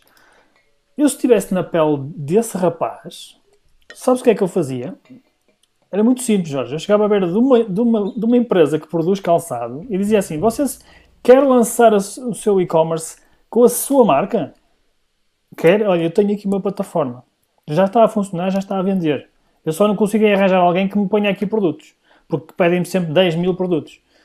Era isso que eu faria. Ou seja, às vezes eu acho que aqui também é, é tem que haver mais, ou acho eu, isto é na minha, na minha humildade, eu acho que deve haver mais parceria entre entre, se calhar, os criativos e os, as pessoas que estão nesta área mais digital e uh, os produtores, não é? Tem que haver mais, uh, pá, mais conversas, se calhar fazer umas conversas que nós estamos aqui a fazer para, para essas ideias nascerem. Acho que há aqui uma distância muito grande entre quem é produtor e este tipo de, de perfil de empreendedor. Estás a perceber? E eu acho que isso, por exemplo, poderia fazer muito, muito sentido. Eu, eu hoje, se eu quero olhar para o futuro, eu olho para a China Tu, tu olhas para a China, a China há 10 anos atrás, eles eram produtores, eles não produziam marcas. Exatamente. Né? Hoje tu tens marcas a saírem é um de lá exemplo. incríveis. Incríveis, estás a ver? Um Porquê? Porque já lançaram, mandaram há 20 anos, estão a mandar os filhos estudar cá fora, vão estudar a Londres, vão estudar a Nova York, vão estudar uh, pá, por todo lado que é os Estados Unidos, não é? E então, Estados Unidos e Europa, então, eles mandaram para lá os filhos, os filhos quando voltaram vieram com todo este conhecimento, com toda esta experiência de vida completamente diferente e estão a criar marcas e produtos brutais. O verdadeiro DTC está à vida China. Pois, exatamente. E lá mas, está, mas, eles eram mas produtores. O que é que, mas o que aconteceu foi exatamente isso. Ou seja, eles uh, uh, aliaram a tecnologia, aliaram o marketing, não é? que eles agora já, fazem coisas muito boas, não é? a gente nem sabe que é da China, é? fazem coisas tão boas, uhum à, à, produção, não é? Ou seja, fizeram uma ponte, que é exatamente isto que eu estava a falar. E acho que é por aí o caminho, sinceramente. O caminho é. é, é, é lá está. Por exemplo, no, no, no, caso da vossa empresa, não é? Vocês são muito bons a vender. Não é? São muito bons a vender. Então, aliaram. Então, o que é que pensaram? Vamos, vamos então pegar um produto, vamos arranjar um produto, vamos produzir um produto. Juntamos isso à nossa, à nossa capacidade de vender. No fundo, vocês têm, têm isso tudo numa só empresa, não é? Mas uhum. isso pode acontecer com com empresas distintas, não é? Pode haver uma fusão, uma claro junção, não é? Portanto, eu acho que passa por aqui. Mas, mas por acaso agora apareceu uma ideia na cabeça que, eu, que eu sinto um pouco isso, que é uh, eu, eu, não, eu não, quero, não vou generalizar. Eu vejo é, empresas, muitas delas, ou empreendedores que em vez de que olham muitas vezes para os outros como competição em vez de olharem para os outros como parceiros e um verdadeiro win-win. Que é como é que nós nos juntamos e fazemos uma coisa uh, uh, diferente juntos. Não vamos competir, vamos colaborar. Uhum. E nós adoramos colaborar com pessoas. Nós adoramos, tipo, ok, tu vais trazer o melhor de, do que tu tens, nós vamos trazer o melhor do que nós temos, bora criar algo diferente, algo melhor. Um, e então eu sinto um pouco isso, que as pessoas têm uma certa. torcem um bocado o nariz a ouvir e a, e a dar, dar o benefício da dúvida. Pá, e já vi acontecer isso em algumas indústrias. Dou-te um exemplo. Quando apareceu os Ubers, nós também metemos nessa brincadeira e, epá, bora meter aí um ou dois carros. Na, na altura era tipo, epá, vamos pôr o nosso carro a rentabilizar. Porque está o dia todo no escritório e, é, e, e, e, pronto. Então, durante o dia e durante a noite está em casa. Não faz, só de casa a escritório. Sim, sim, sim. E então, o que é que eu, o que é que eu decidi fazer? Epá, eu percebia pouco da indústria, percebia pouco da coisa. Epá, aquilo é uma coisa relativamente simples de montar. O que é que eu pus-me a fazer? Epá, eu vou, eu vou, deixa-me cá falar com os parceiros da, do Uber que existem no mercado. Isto foi logo nos primórdios da Uber. Então o que é que eu fiz? Peguei numa lista de, de anúncios, acho que era do LX, do jornal, etc., de malta que estava a recrutar motorista. Então comecei a ligar para eles. Pá, e almocei com 10 deles onde eu dizia, olha, nós estamos a fazer isto desta forma, e começava a, por gerar valor. Dizia, olha, nós estamos a fazer isto assim, isto é o que nós pagamos, nós pagamos desta forma. Epá, eh, estou com dificuldade em, em, perceber como gerir os acidentes, de agora estamos a gerir desta forma. Como é que vocês estão a fazer? Pá, metade da reunião era eu dar valor, a outra metade era tipo, só para quê? Para gerar confiança com a malta. Claro. E a outra metade sim, eram sim. tipo eles a dizerem, é pá, não sei o quê, e depois diziam, olha, vocês querem se juntar, tenho aqui um grupo de WhatsApp com parceiros e não sei o quê, vocês querem se juntar? É pá, quero sim, porque eu quero ter esta conversa com mais gente. Mas no início, quando eu ligava para eles, eu tinha que estar ali 10 minutos a convencê-los, a dizer, pá, eu não sou teu concorrente, bora lá, tipo, só queria almoçar contigo, eu pago o almoço. E eu, até pá, tá bem, então vamos, bora lá. Uh, mas ao fim das 10, dos 10 almoços, Pá, eu tinha um conjunto de informação brutal e juntei ali malta, que depois foram-se juntando malta e não sei o quê, e todas as associações que depois apareceram dali saiu daquele grupo WhatsApp, que eu depois passei claro. para outros, mas porque foi do espírito, e pá, bora colaborar. Tipo, nós não somos concorrentes, bora juntar-nos e ver como é que a gente pode tipo, criar algo diferente e ajudar-nos mutuamente. Eu e tu fazemos isso imensas vezes. Para quantas sim. vezes não trocamos mensagens ou de vez em quando nos juntamos por Zoom? Oh Rui, olha, estou a pensar nisto, o que é que tu achas? E tu dizes, olha, boa, Jorge, estou a pensar nisto, o que é que tu achas? E o espírito tem que ser mais esse, das pessoas tipo darem sim. sem qualquer expectativa de receber algo em troca. Sim, sim, no fundo é, é quase um, uma espécie de mastermind, não é? Que nós juntamos, que, porque é, é lá está, é, é, um clichê, mas eh, realmente duas cabeças pensam melhor que uma, não é? E quando tens muita yeah. gente opa, as, as, coisas ganham uma outra dimensão e outra velocidade. Sem dúvida nenhuma. Acho que isso é, é um. Essa tua característica também acho, acho que, que é o que te faz uh, andares mais rápido e, e, que te faz também criar um networking brutal que tu tens, não é? Que foste criando. Uh, e que já conheci pessoas por tua causa, não é? Porque, não sei se já aconteceu o contrário, provavelmente, mas mais, se calhar aconteceu mais, mais, mais contigo. Uh, e acho que isso é, é, opa, é, Acho que esta geração principalmente da tua geração, não sei, estás mais novo que eu ainda uns anitos, acho eu, bastante. não vou dizer a minha idade, que é para não ficar mal. mas, eh, mas, mas esta geração, apesar de eu achar que, apesar de ser mais velho, eh, o meu mindset é de uma pessoa de 20 e poucos anos. Portanto, é o que eu acho, pelo menos. E, e acho que este, este mindset, esta geração, já é um bocadinho diferente. Já se encontra malta que gosta de colaborar, que gosta de partilhar. Pronto, também já nasceram completamente digitais, praticamente, nas redes sociais. E, e pronto, e acho que isto é, está a ser positivo. Aliás, um, um, exemplo disso foi o que aconteceu, agora fugindo um bocado do, do tópico do, do e-commerce, mas foi o que aconteceu de, na pandemia, não é? Uh, durante a pandemia houve aqui um, uma junção, não é? De uma, uma entreajuda brutal que eu nunca tinha visto, mesmo brutal, que, que, que, só foi possível por causa da internet, não é? por causa de, das redes sociais, yeah. de, das mensagens, etc., que acelerou eh, não é? processos que, por exemplo, fazer uma vacina, quantos anos é que demoraria a fazer uma vacina? Não é? Pá, só, só com, com muita colaboração, com muita entreajuda, não é? É que isso foi possível. E eu estou a falar das vacinas, mas houve outras coisas, tantas coisas que se fizeram para ajudar, para ajudar na, na, aos, os doentes e os médicos, etc. Tantas inovações que se criaram que só foi possível porque houve aqui uma grande entreajuda. E estávamos todos em casa, não é? Estávamos todos metidos em casa. Exato. Portanto, pá, isso é uma prova de que realmente, quando nós, nos, nós fazemos parceria, para pegar nas tuas palavras, opa, as coisas realmente funcionam. É, é mesmo, é um win-win para toda a gente, não é? Sem dúvida. E acho que isso, tu és o, o Jorge Miguel, Jorge Miguel, não, Jorge Win-Win Fonseca. Teu novo apelido. Não, é isso. Acho, acho, que é, é, é, uma característica que, que tu tens que eu, que, eu, que eu gosto muito. Ok, olha, eh, é isso, pá, eu já não sei, já vamos em de uma hora, eu não sei, vou só fazer aqui mais duas ou três perguntas, pá, depois se o pessoal quiser intervir, tudo bem, depois também temos que descansar, uh, mas de qualquer modo tinha aqui uma pergunta que era, para ti, eh, pronto, e pegando aqui no tema do, mais uma vez, do e-commerce, para ti, uh, quais são para ti os pilares de, de uma empresa de e-commerce de sucesso ou de um empreendedor? Quais são assim as coisas, as características? Se não, quiser, se não quiseres falar dos, dos pilares da empresa, podes falar das características de, de um empreendedor uh, que, que, pá, que, que, tem sucesso, que vai fazer crescer a, a sua, o seu negócio online. Ah, boa pergunta.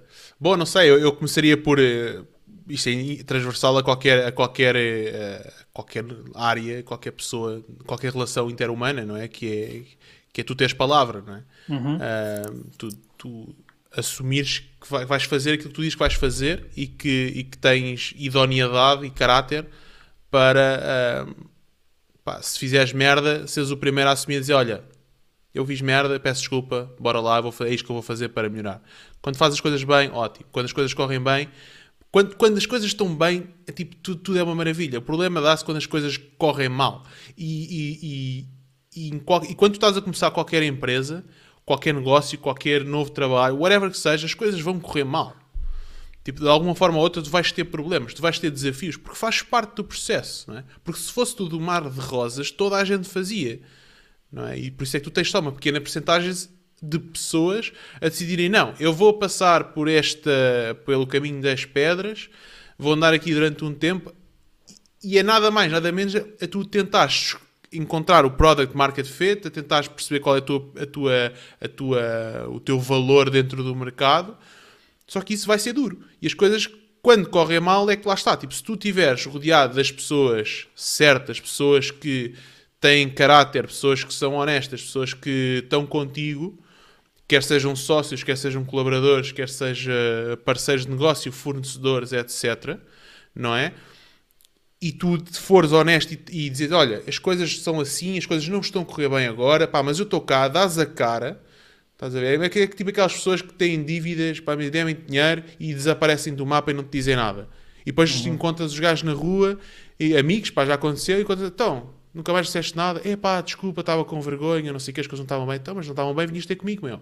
Estamos aqui para resolver, não é?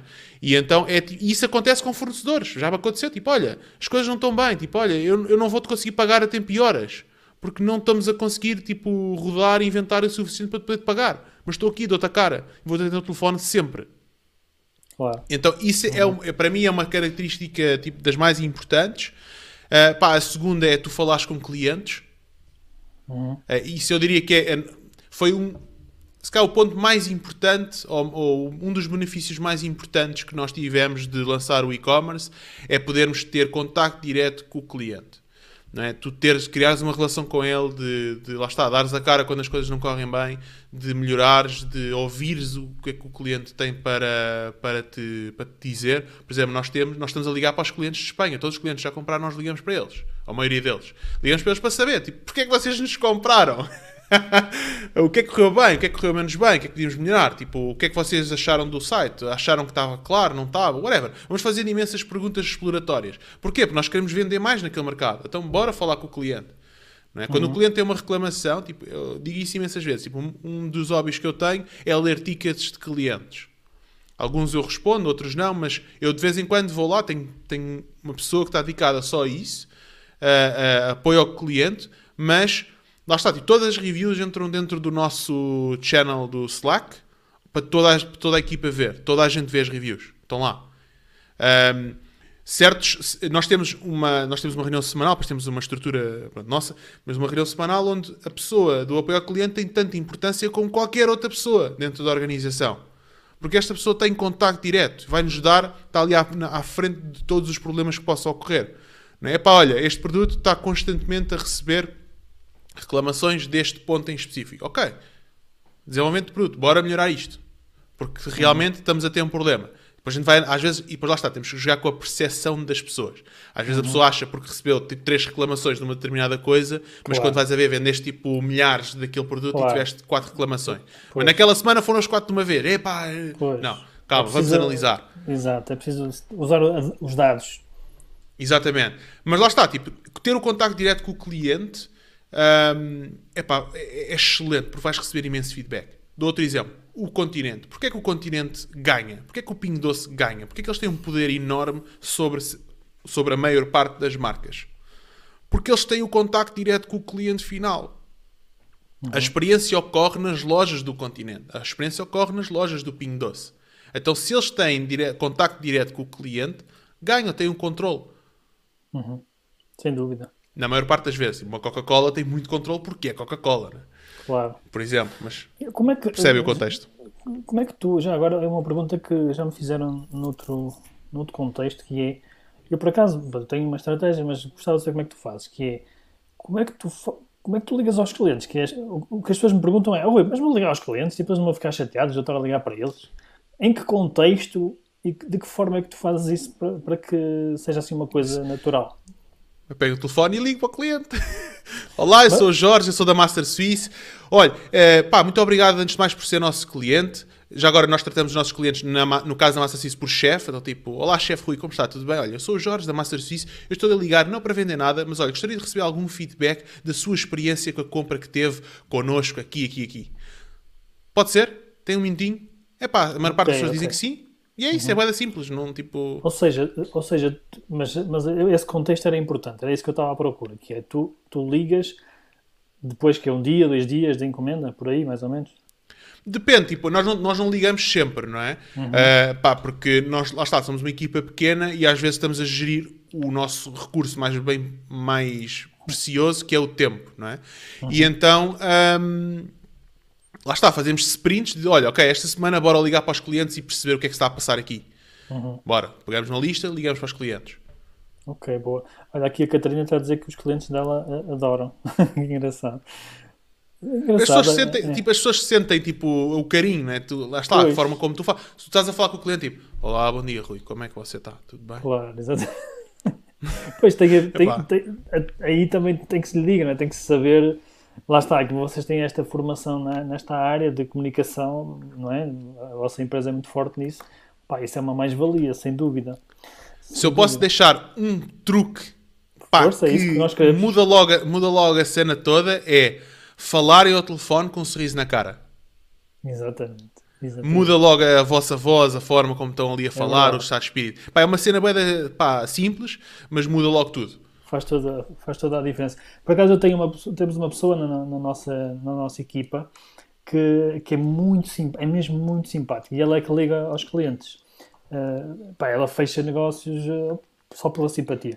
E é engraçado que, uh, que há dias um, um- um cliente ligou-me e, e disse: Olha, pá, a Maria ligou-me e tal, e pá, eh, até nisso tu, eh, tu foste bom, tu escolheste muito bem a pessoa. E de facto, ela- se tu estiveres a falar com ela na rua, não é? cara a cara, ela está sempre com um sorriso, sempre. É, é isso que estás a dizer é mesmo verdade, ou seja, as pessoas, nós sentimos do outro lado, mesmo se não estivermos a ver, nós sentimos, pá, não sei se é energia, o que é que é, mas nós sentimos isso. É engraçado. Exatamente. Boa, boa. E a Catarina a dizer simpatia sempre, dizer sempre a verdade. Boa. Muito bem, olha, hum, uma pergunta que, que eu vou começar a introduzir aqui umas novas perguntas aqui no podcast que eu, que eu estou a aprender, não é? Ainda estou a aprender como é que é isto dos podcasts e estou a ver outras coisas também lá fora que eu acho interessantes. E uma, uma, uma que é muito interessante, uma pergunta que é o que é que tu fazes hum, opa, o que é que tu fazes tipo para, hum, para recarregar? Tipo, imagina, as nossas vidas são todas muito intensas e muito trabalho. O que é que tu fazes para recarregar? Fazes alguma cena fixe? que sei lá, às vezes aprendo com os outros e, pá, e, e aprendo coisas que nem sabia que existiam. Fazes alguma coisa, fazes desporto, ou sei lá, fazes bungee jumping. O o que é que tu fazes para recarregar as baterias? Olha, eu ando de bicicleta, Ok. vou tipo fazer umas voltas 30 km, 50, 100, tipo, umas voltinhas. Ahm, 100 já não é brincadeira, já não é, já não é uma voltinha.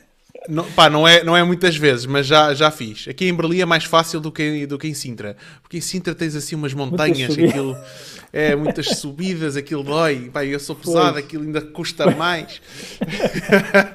e então, ah, mas sim, ah, pá, e acredita, tu estás a fazer uma subida em Sintra, tu estás a sofrer, porque aquilo é sofrimento, ok? Está-te a doer tudo, tu vais esquecer tudo, pá.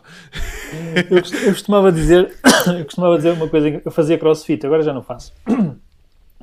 E então eu fazia a hora do almoço, eu fazia quando trabalhava na Prozis, porque nós tínhamos lá um, um- tínhamos lá um ginásio de crossfit que nós criamos.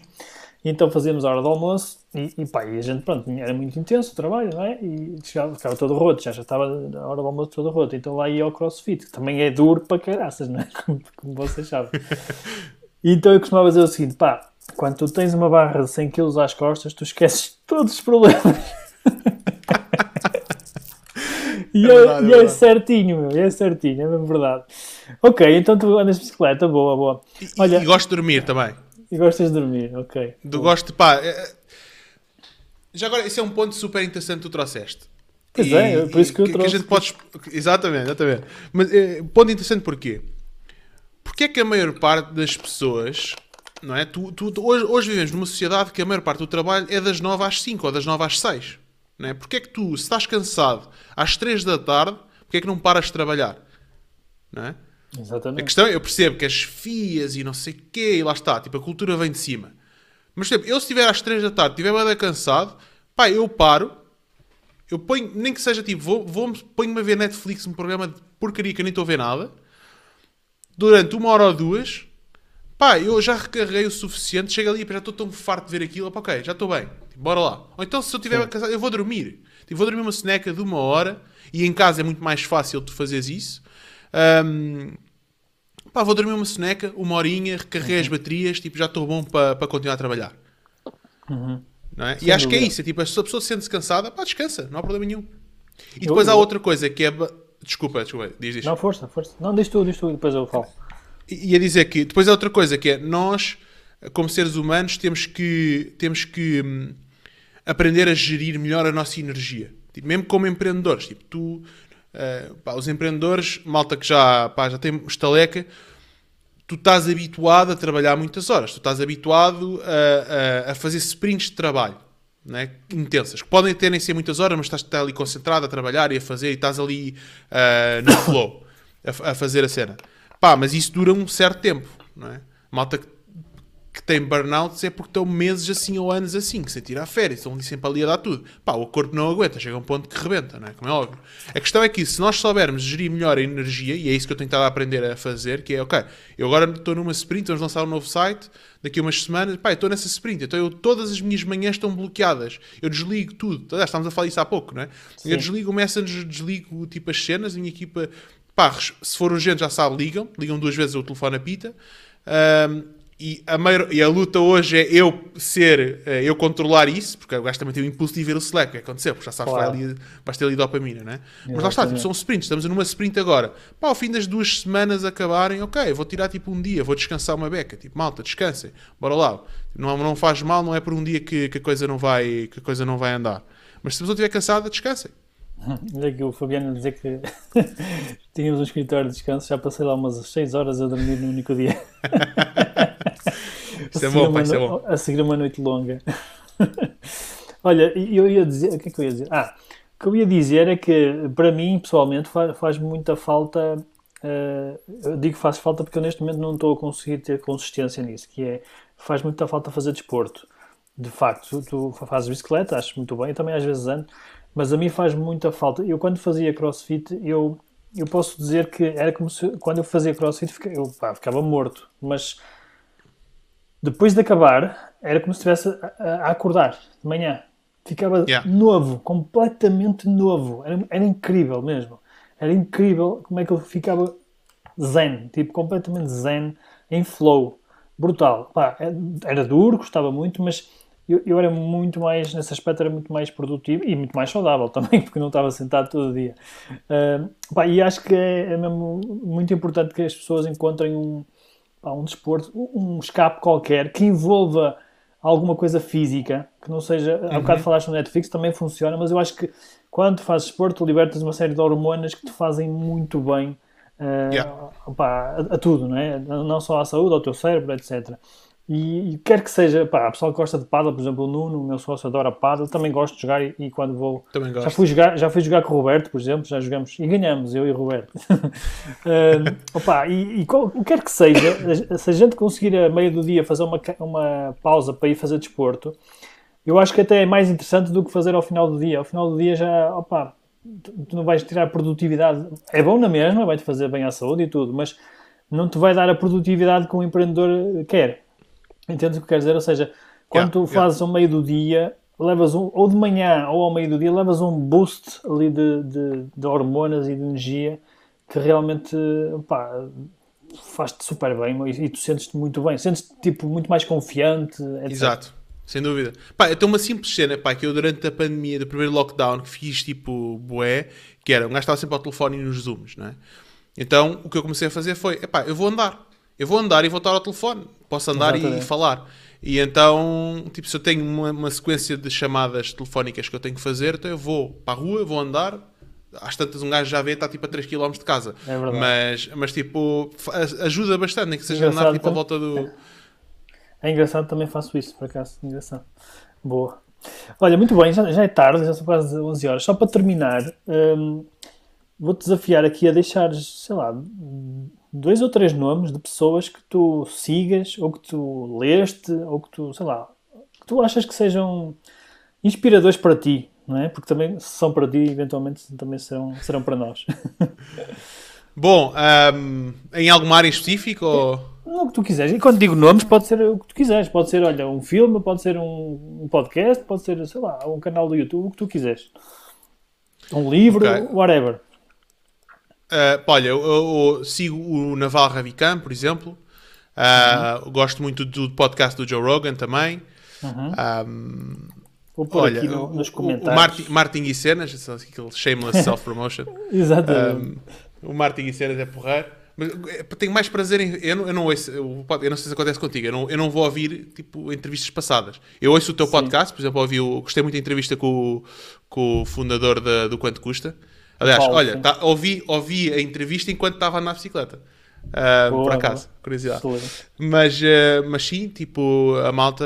Gosto, gosto de entrevistas em Portugal, gosto das tuas entrevistas, gosto do, do Roberto Cortês. Uhum. Uh, são os dois assim que eu ouço em Portugal. Um, quem mais? Olha, o, há um blog pá, que eu recomendo, dois blogs que eu recomendo que tipo, epá, expandiram a minha mente de uma forma incrível. O primeiro. nota, deixa-me apontar aqui, força. Então é. O primeiro é o Wait But Why. Ok. Ok. Uh, eu recomendo irem lá ao blog e verem os, os artigos, são gigantes, ok? Não se assustem, são gigantes, mas a cena é tipo, aquilo é bué da fixe, porquê? Porque ele faz desenhos a acompanhar a explicação. Ele pega, ele pega em, em, em coisas Já complexas e faz tipo desenhos e mete aquilo de uma forma bué da simples que qualquer pessoa percebe. Uhum. Um, gosto muito desse. E o outro é o, acho que o domínio é fs.com, que é o Farnham Street. Farnham Street. Acho que é fs.com, deixa eu ver aqui. Não, não é este. Também parece aqui uma coisa na Alemanha, não? portanto não deve ser. FS não, não é este. Então, peraí. É Farnham Street. Deixa eu ver aqui qual é o domínio. É fs.blog. Ok. Olha, tu consegues escrever comentários aqui? Não. Ah, só não? consigo no private chat. Espera aí, vou-te mandar para ti. Podes pôr aí. Põe-me aí o, o, aqueles nomes primeiro que disseste. Disseste dois nomes, que agora já não Naval. lembro. Se eu assim ponho aqui para a malta. Vou pôr aqui nos comentários para a malta ver. Ok. Rabicante. Tens o, o Joe Rogan. Já, vou comprar o livro deste, que este já me tinhas falado. Eu já tinha visto em algum lado, acho eu. Esse livro está é, tá, tá top. Esse livro, o que é que eles fizeram? Ele, ele uh, faz muitos tweets e não sei o quê. Então isto foi alguém que compilou aquilo tudo e fez o livro. Ok. Ah, já me lembro disso, já, já, já, já tinha ouvido falar nisso. Já estou a é. ver que é. Ok, olha, Jorge, pá, brutal, foi muito bom, pá, gostei muito, uh, especialmente esta parte final foi gira, foi diferente e foi. Eu tenho que fazer mais vezes isto. já agora, desculpa, só já, dentro do tópico, para a malta sim, de e-commerce e potente, um, três, três nomes. Uhum. Três, sim. Tens o CTC, que é o Common Thread Collective, veja o YouTube deles. Common... CTC. Thread C... Collective. Ok. É, mete aí que assim Thread Collective. Tens é mais o Sugar... e-commerce, não é? E-commerce, puro e duro. Uh, tens o, o podcast da Sugarton. Ah, esse eu já estou a seguir, é muito fixe também. Muito bom. E-commerce Fuel. O podcast deles esse é também, excelente. Também, também sigo esse também, por acaso. Okay. E por último, um, epá, eu, eu, gosto muito do Ezra Firestone. Sim, sim, sim. A forma como ele fala, explica as coisas, é, é muito fixe. Ok, boa. Isto é, tu, isto é tudo podcast, estes últimos? Não, um deles não é. O Common Thread não é. O Common Thread não. Veja o YouTube deles. Okay. Uh, é muito fixe. Uh, okay. O e-commerce fuel, eles têm um. Eu por acaso ainda não, ainda não, fiz a candidatura. Eles têm uma. Dizem que é muito boa. Pelo menos a malta que eu conheço que está lá dizem que aquilo é excelente. Eles têm uma comunidade toda XPTO. Não sei uhum. quanto é que uhum. custa ainda. Eu tenho estado a ouvir é o, o, o podcast deles, que é excelente. Uhum. Um, o Sugarton, eles têm o blog deles e têm uma comunidade no Facebook também. Mas o, para mim a cena mais fixe deles é o podcast também. Uhum. Eles são uma agência. Uh, uma agência de paid, paid media por exemplo, uhum. o Common Thread, para ter uma noção, já gerem mais de 100 milhões de dólares em paid media. Jesus. É tipo brutal. ridículo. É tipo, pá. Brutal mesmo. a estratosférica. É ah, e já agora o marketing e cenas, não é? Quem quiser ouvir aqui o, o Jorge, uh, o Guilherme, o Roberto e o João, eles estavam aí há bocado. Exatamente. Portanto, vocês podem procurar uh, no, no, no, Onde é que procuram isso? Ou tens algum site? Como é que funciona? Marketing e cenas no YouTube, no Facebook. Pá, nós fazemos um péssimo trabalho uh, a divulgar as cenas. Pá, péssimo. A gente lembra-se. Quando pá, é bom o pessoal amanhã, procura. Exato. Vejam, tipo, marketing e cenas. Um, é. Pá, é uma cena fixe, é uma cena que, que, pronto, que é, a gente tem conversas tal como tivemos aqui contigo, que tive eu agora contigo. Aliás, nós fizemos um marketing e cenas contigo no Clubhouse, depois temos que foi, fazer foi contigo no YouTube. Foi uma pois coisa, é, foi a primeira e única. Pois foi, eu, eu reparei. Mas também o Clubhouse morreu um bocadinho agora, que ele ficou assim um bocadinho morto. É pá, nunca mais lá entrei. Pois, pois, é exatamente é isso que eu estou a dizer. Foi pena porque opa, era porreiro até. Mas pronto, há outros canais, não é? Há outros canais para a gente. Depois temos que fazer no YouTube contigo. Está bem, quando vocês quiserem. Olha, Jorge, amigo, um abraço, obrigado pela tua presença. Obrigado, tá? El. E, pá, e vemos então lá no Marketing e Cenas um dia destes, tá? Um abraço para toda a gente que está aí então e, uh, e até, até à próxima, não sei se é na próxima semana, espero que seja daqui, é, é talvez na próxima semana, vemo-nos no podcast, ok? Um abraço.